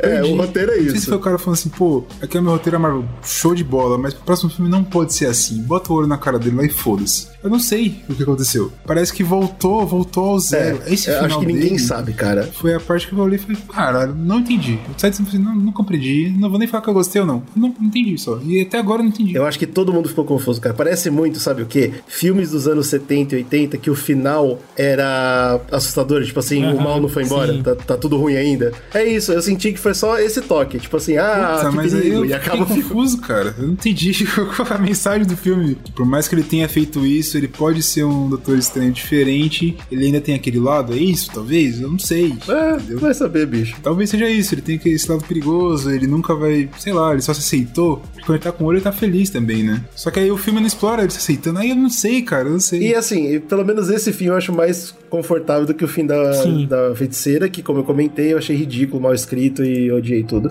E aí a gente pode falar, claro, dos dois últimos easter eggs, óbvio, antes de terminar o cast. Primeiro, eu quero falar da- do mesmo nível que são os Illuminati, a gente tem que falar da grande primeira viagem astral que acontece entre ele e a América Chaves, que eles passam por muitas cenas importantes Caralho, eu não consegui prestar atenção em nenhuma, cara. É difícil pegar, né? A primeira é óbvio que é super importante, que dá mais tempo, é o Tribunal ah, Celeste, como é que é? Tribunal Supremo, que é aqueles cara gigante, é Tribunal Vivo. Também uma referência, óbvio, que provavelmente nunca mais vai aparecer no universo, mas né, por que não mostrar aí? Eles passam, pelo que parece ser o final do universo do, do Loki, tá ligado? Al- Algo com aquela visão. Eles passam pelo universo quântico, por motivos óbvios. Eles passam pro universo onde tá todo mundo morto. Um universo que me chamou muita atenção, que são abelhas gigantes. Eu não sei se tem algum herói Agora tem aquele cenário. A Vespa, só a Vespa veio na minha cabeça. É. É, pois é. Aí tem, é claro, que eles passam pela, pela água, e assim como o Tribunal Vivo, passa um bom tempo debaixo d'água. Talvez seja a Marvel falando, É, namor pensei vem isso aí. também. Não sei. Faz sentido, né, pra caralho. Tem uma coisa que é muito legal, que eles passam rapidinho por uma cidade normal. E a única coisa que chama a atenção da cidade é um táxi, e no táxi tá escrito apresentação Grindhouse. E se vocês lembram, né, Grindhouse era aqueles filmes que eles chamavam dos Ah, trashão que terrível. De onde veio Robert Rodrigues, veio, obviamente, o Sam Raimi, veio um monte de, um monte de diretor Ah, tem trash. um, um filme do Tarantino, né? Que é Tarantino, Roundhouse, tem Tarantino, aí tem o Robert Rodrigues, cada um faz um, um filme. É, né? então, vem disso. Então eu achei muito legal essa referenciazinha bonitinha. E veio aquele universo de desenho, que eu não consegui pegar nada. É, o Arif, também né? tem a Terra... É, pode ser o Arif, mas não é nem a arte do Arif, então eu não sei qual foi a pegada. Uma coisa que eu fiquei confuso um pouco é porque eles falam no filme, né? Eles chamam o universo de meio-meia. Que pra quem talvez não Isso. saiba, né? O universo meio-meia é o universo da Marvel que te acompanha nos quadrinhos, né? O universo padrão, vamos dizer assim. É o nosso, né? Sei lá, enfim. É o nosso. E eu achei que eles. Não sei se eles perderam a chance de falar, sei lá, esse aqui é o meio um 7, é outro universo. Porque aí a gente Ah. pode brincar, por exemplo, de crossover do cinema com meio-meia. Tipo assim, vou trazer o Homem-Aranha exatamente o que tá acontecendo no quadrinho É aqui, verdade, tá não. Eu pensei nisso também na hora, mano. Seria bem legal. Ou até vice-versa, tipo, vamos fazer um quadrinho com o universo dos filmes, sei lá, Sabe por por que que, eu, tá eu pensei nisso também? É. Exatamente isso. Só que aí depois eu pensei que talvez isso também é só um easter egg, tá ligado? Eles não vão levar a sério esses números. É, então. É, parece foda-se, pra mim, é essa aquele, aquele negócio que, tipo, eu percebo muito fã de, de quadrinho, principalmente que gosta muito dos fãs da Marvel, que fala assim, cara, a Marvel é muito doida, a Marvel é muito loucura, os caras pensam em tudo. ah. e eu não sei se é bem assim. É, não, Não, é, também é acho que não, muito mais bagunça. eu acho vezes, né? que às vezes eles só não pensaram. E é bom, tá ligado? Mas pra Segue o mim. É, foda-se. é, parece que, tipo, aquela porra, putz, vai parecer uma desperdiçada de alguma coisa. Falar que é um outro universo pra você poder fazer brin- brincadeiras com o cinema barra universo dos quadrinhos. Que pra eles é interessante, né? Pra vender quadrinho. Faz todo sentido. E é claro que a gente tem que falar da cena final, ou cena pós-créditos, que é quando a Clea aparece. Clea, que é a nova, atualmente nos quadrinhos, a, a Maga Suprema, né, cara? O que acontece é que essa personagem, ela é da dimensão dos demônios. Ela é, inclusive, filha, do, é, sobrinha do Dormammu. Só que, nos quadrinhos, ela já é bem das antigas. Ela nasceu quase junto com o Doutor Estranho, lá nos 70. Ela, eles se apaixonam, eles se casam. Então faz todo sentido ela aparecer agora, porque ela é o verdadeiro interesse romântico Ah, tá. do Porque agora do ele vai, vai, vai partir pra outra mesmo, né? Já, já encerrou aquela E história. aí, dane-se. Por que, que é interessante? Porque porque é uma personagem que dá pra trabalhar muito, porque ela sim entende os poderes, dá pros dois realmente Fazer se juntarem uma- mão dadinha e, dar, e, e virar o multiverso de cabeça pra baixo, entendeu? E embora. Ela, nos quadrinhos, é quem vai herdar o poder, e a gente sabe que existe muito essa parada, principalmente no cinema, né, de herança, que assim, não dá pra fazer pra sempre filme que o Chris Evans. Então acabou o, o- Capitão América, agora é o novo ator. Então talvez ela realmente se torne a, Maga Suprema no- nos próximos Vingadores aí de 2030, vai saber. E claro, porra, é a Charlize Porra. Theron. Isso Cara, pra mim é gritante, porque essa atriz, Os ela é últimos filmes. Marvel, a cena pós-crédito virou cena de luxo, né? Só tem ator pica Pois aparecendo em cena pós-crédito agora. E é de surpresa, assim, é do nada, tá ligado? Ninguém tá ligado e aparece lá o. Cara, Charlize Theron como Claire me animou muito, porque eu acho um futuro muito mais interessante pro personagem. Talvez, olhando pra uma, pra uma Disney mais inteligente, roteiros femininos pra personagens femininos, entendeu? Chama umas sentido. roteiristas da hora, chama umas diretoras da hora. Pô, dá pra fazer um bagulho essa legal. cena ela tem uma conclusão que eu achei um pouco boba, assim, mas acho que era opcional ali pra fazer entender, né? Porque termina, o filme termina quando a gente acha que, puta, fudeu, né? O Doutor Estranho tá corrompido. É. E nessa cena, ele, ele dropa o terceiro olho Ele e fala: tá de vamos boa." embora, rapaziada, próxima aventura.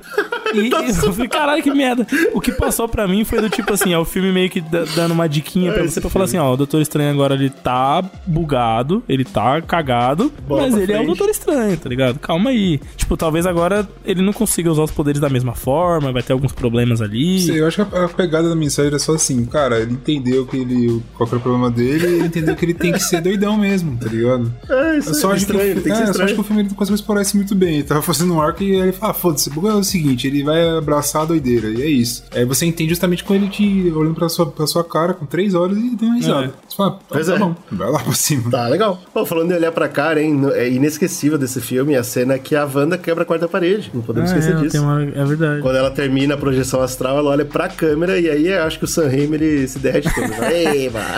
Aqui, estourei. Não, mas de, eu acho que quebrar a quarta parede é uma das melhores cenas do filme. Quando eles estão passando no, no multiverso lá, eles encontram, né, o, o Evil Dead lá, o Doutor Estranho, ele faz uma magia com ele pra ele ficar se se fudendo lá, de dando tapa na cara. Bruce Campbell. Esse ator é muito legal e, pô, ele merece a segunda cena pós-crédito. Os créditos ele parando e falando, pô, finalmente acabou. Ele olha pra tela, acabou, porra, filha da Vai puta. embora do cinema, seu lixo. Bem legal. O único então, triste isso, é que, cara, é muito... Se você parar pra perceber, a Marvel fez essa porra dos da cena pós-crédito. Todo mundo já fez Já, piada com isso. Até a própria Marvel parece que já tá chato fazer piada, né? Você fala assim, ah, é, tá bom. Você aceita até piada. Mas é piada de novo, obviamente. Acho que a gente já discutiu disso aqui no Zcast, né? O, o legal da cena pós-créditos é que faz a pessoa assistir os Sim, créditos. sim. É, É, única, é, que é única é parada interessante legal. isso. Assim, galera, presta atenção? Nem sempre. Não Mas é, mas, tem- pô, pelo menos tá lá, né? É melhor do que a, cena, a sala vazia, né?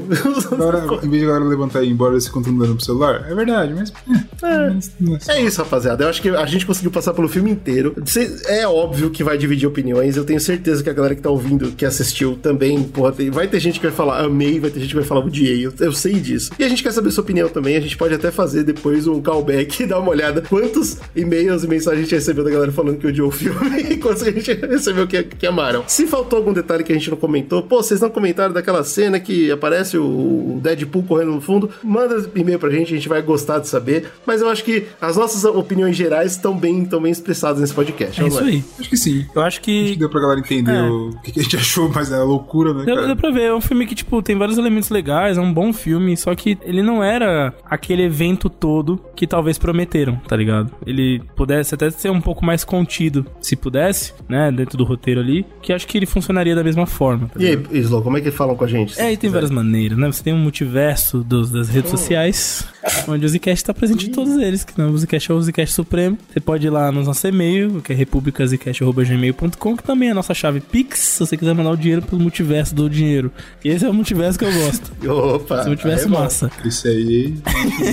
Aí tem também nossos Instagram, que é arroba Zcast, é o arroba República Zcast no Twitter. E segue a gente nas redes sociais todas e também nas nossas plataformas de vídeo, YouTube e Twitch, porque tem conteúdo pra todo mundo em todo lugar. nessa Exatamente. Se você quiser apoiar a gente, você pode entrar no apoia.se barra Zcast. Além do Pix, que acho que é mais fácil, né? Facilita a vida. Você pode entrar nesse canalzinho de apoio que a gente tem há, há anos já, né? Já faz anos com S, já faz bastante tempo. Já faz anos já, cara. E você pode ir pela plataforma investir na gente, colocar lá um dinheirinho, qual o dinheirinho que você puder. Ah, eu posso um milhãozinho. Tudo bem, não tem problema. Ah, só Tá 100 bom, show de milzinho. Tudo bem, tranquilo. Ah, eu posso só 5 reais. Também tá bom, não tem problema. Programa. Importante ajudar a gente a manter essa porra aqui funcionando, conseguir fazer live no Twitch, o cacete, se virar aqui nos tempos que a gente não tem pra conseguir gravar essa parada, porque a gente gosta também e faz vocês terem esse conteúdo maravilhoso. E mandar pros seus amigos esse podcast. É muito, É muito verdade, importante. cara. também. Eu acho que mais do que cast. dar dinheiro, porra, divulga essa pica aí, cara. Manda pra todo mundo. Exatamente. Não tem jeito, cara. tem erro. Ah, pai com tudo que você ama e nos amem.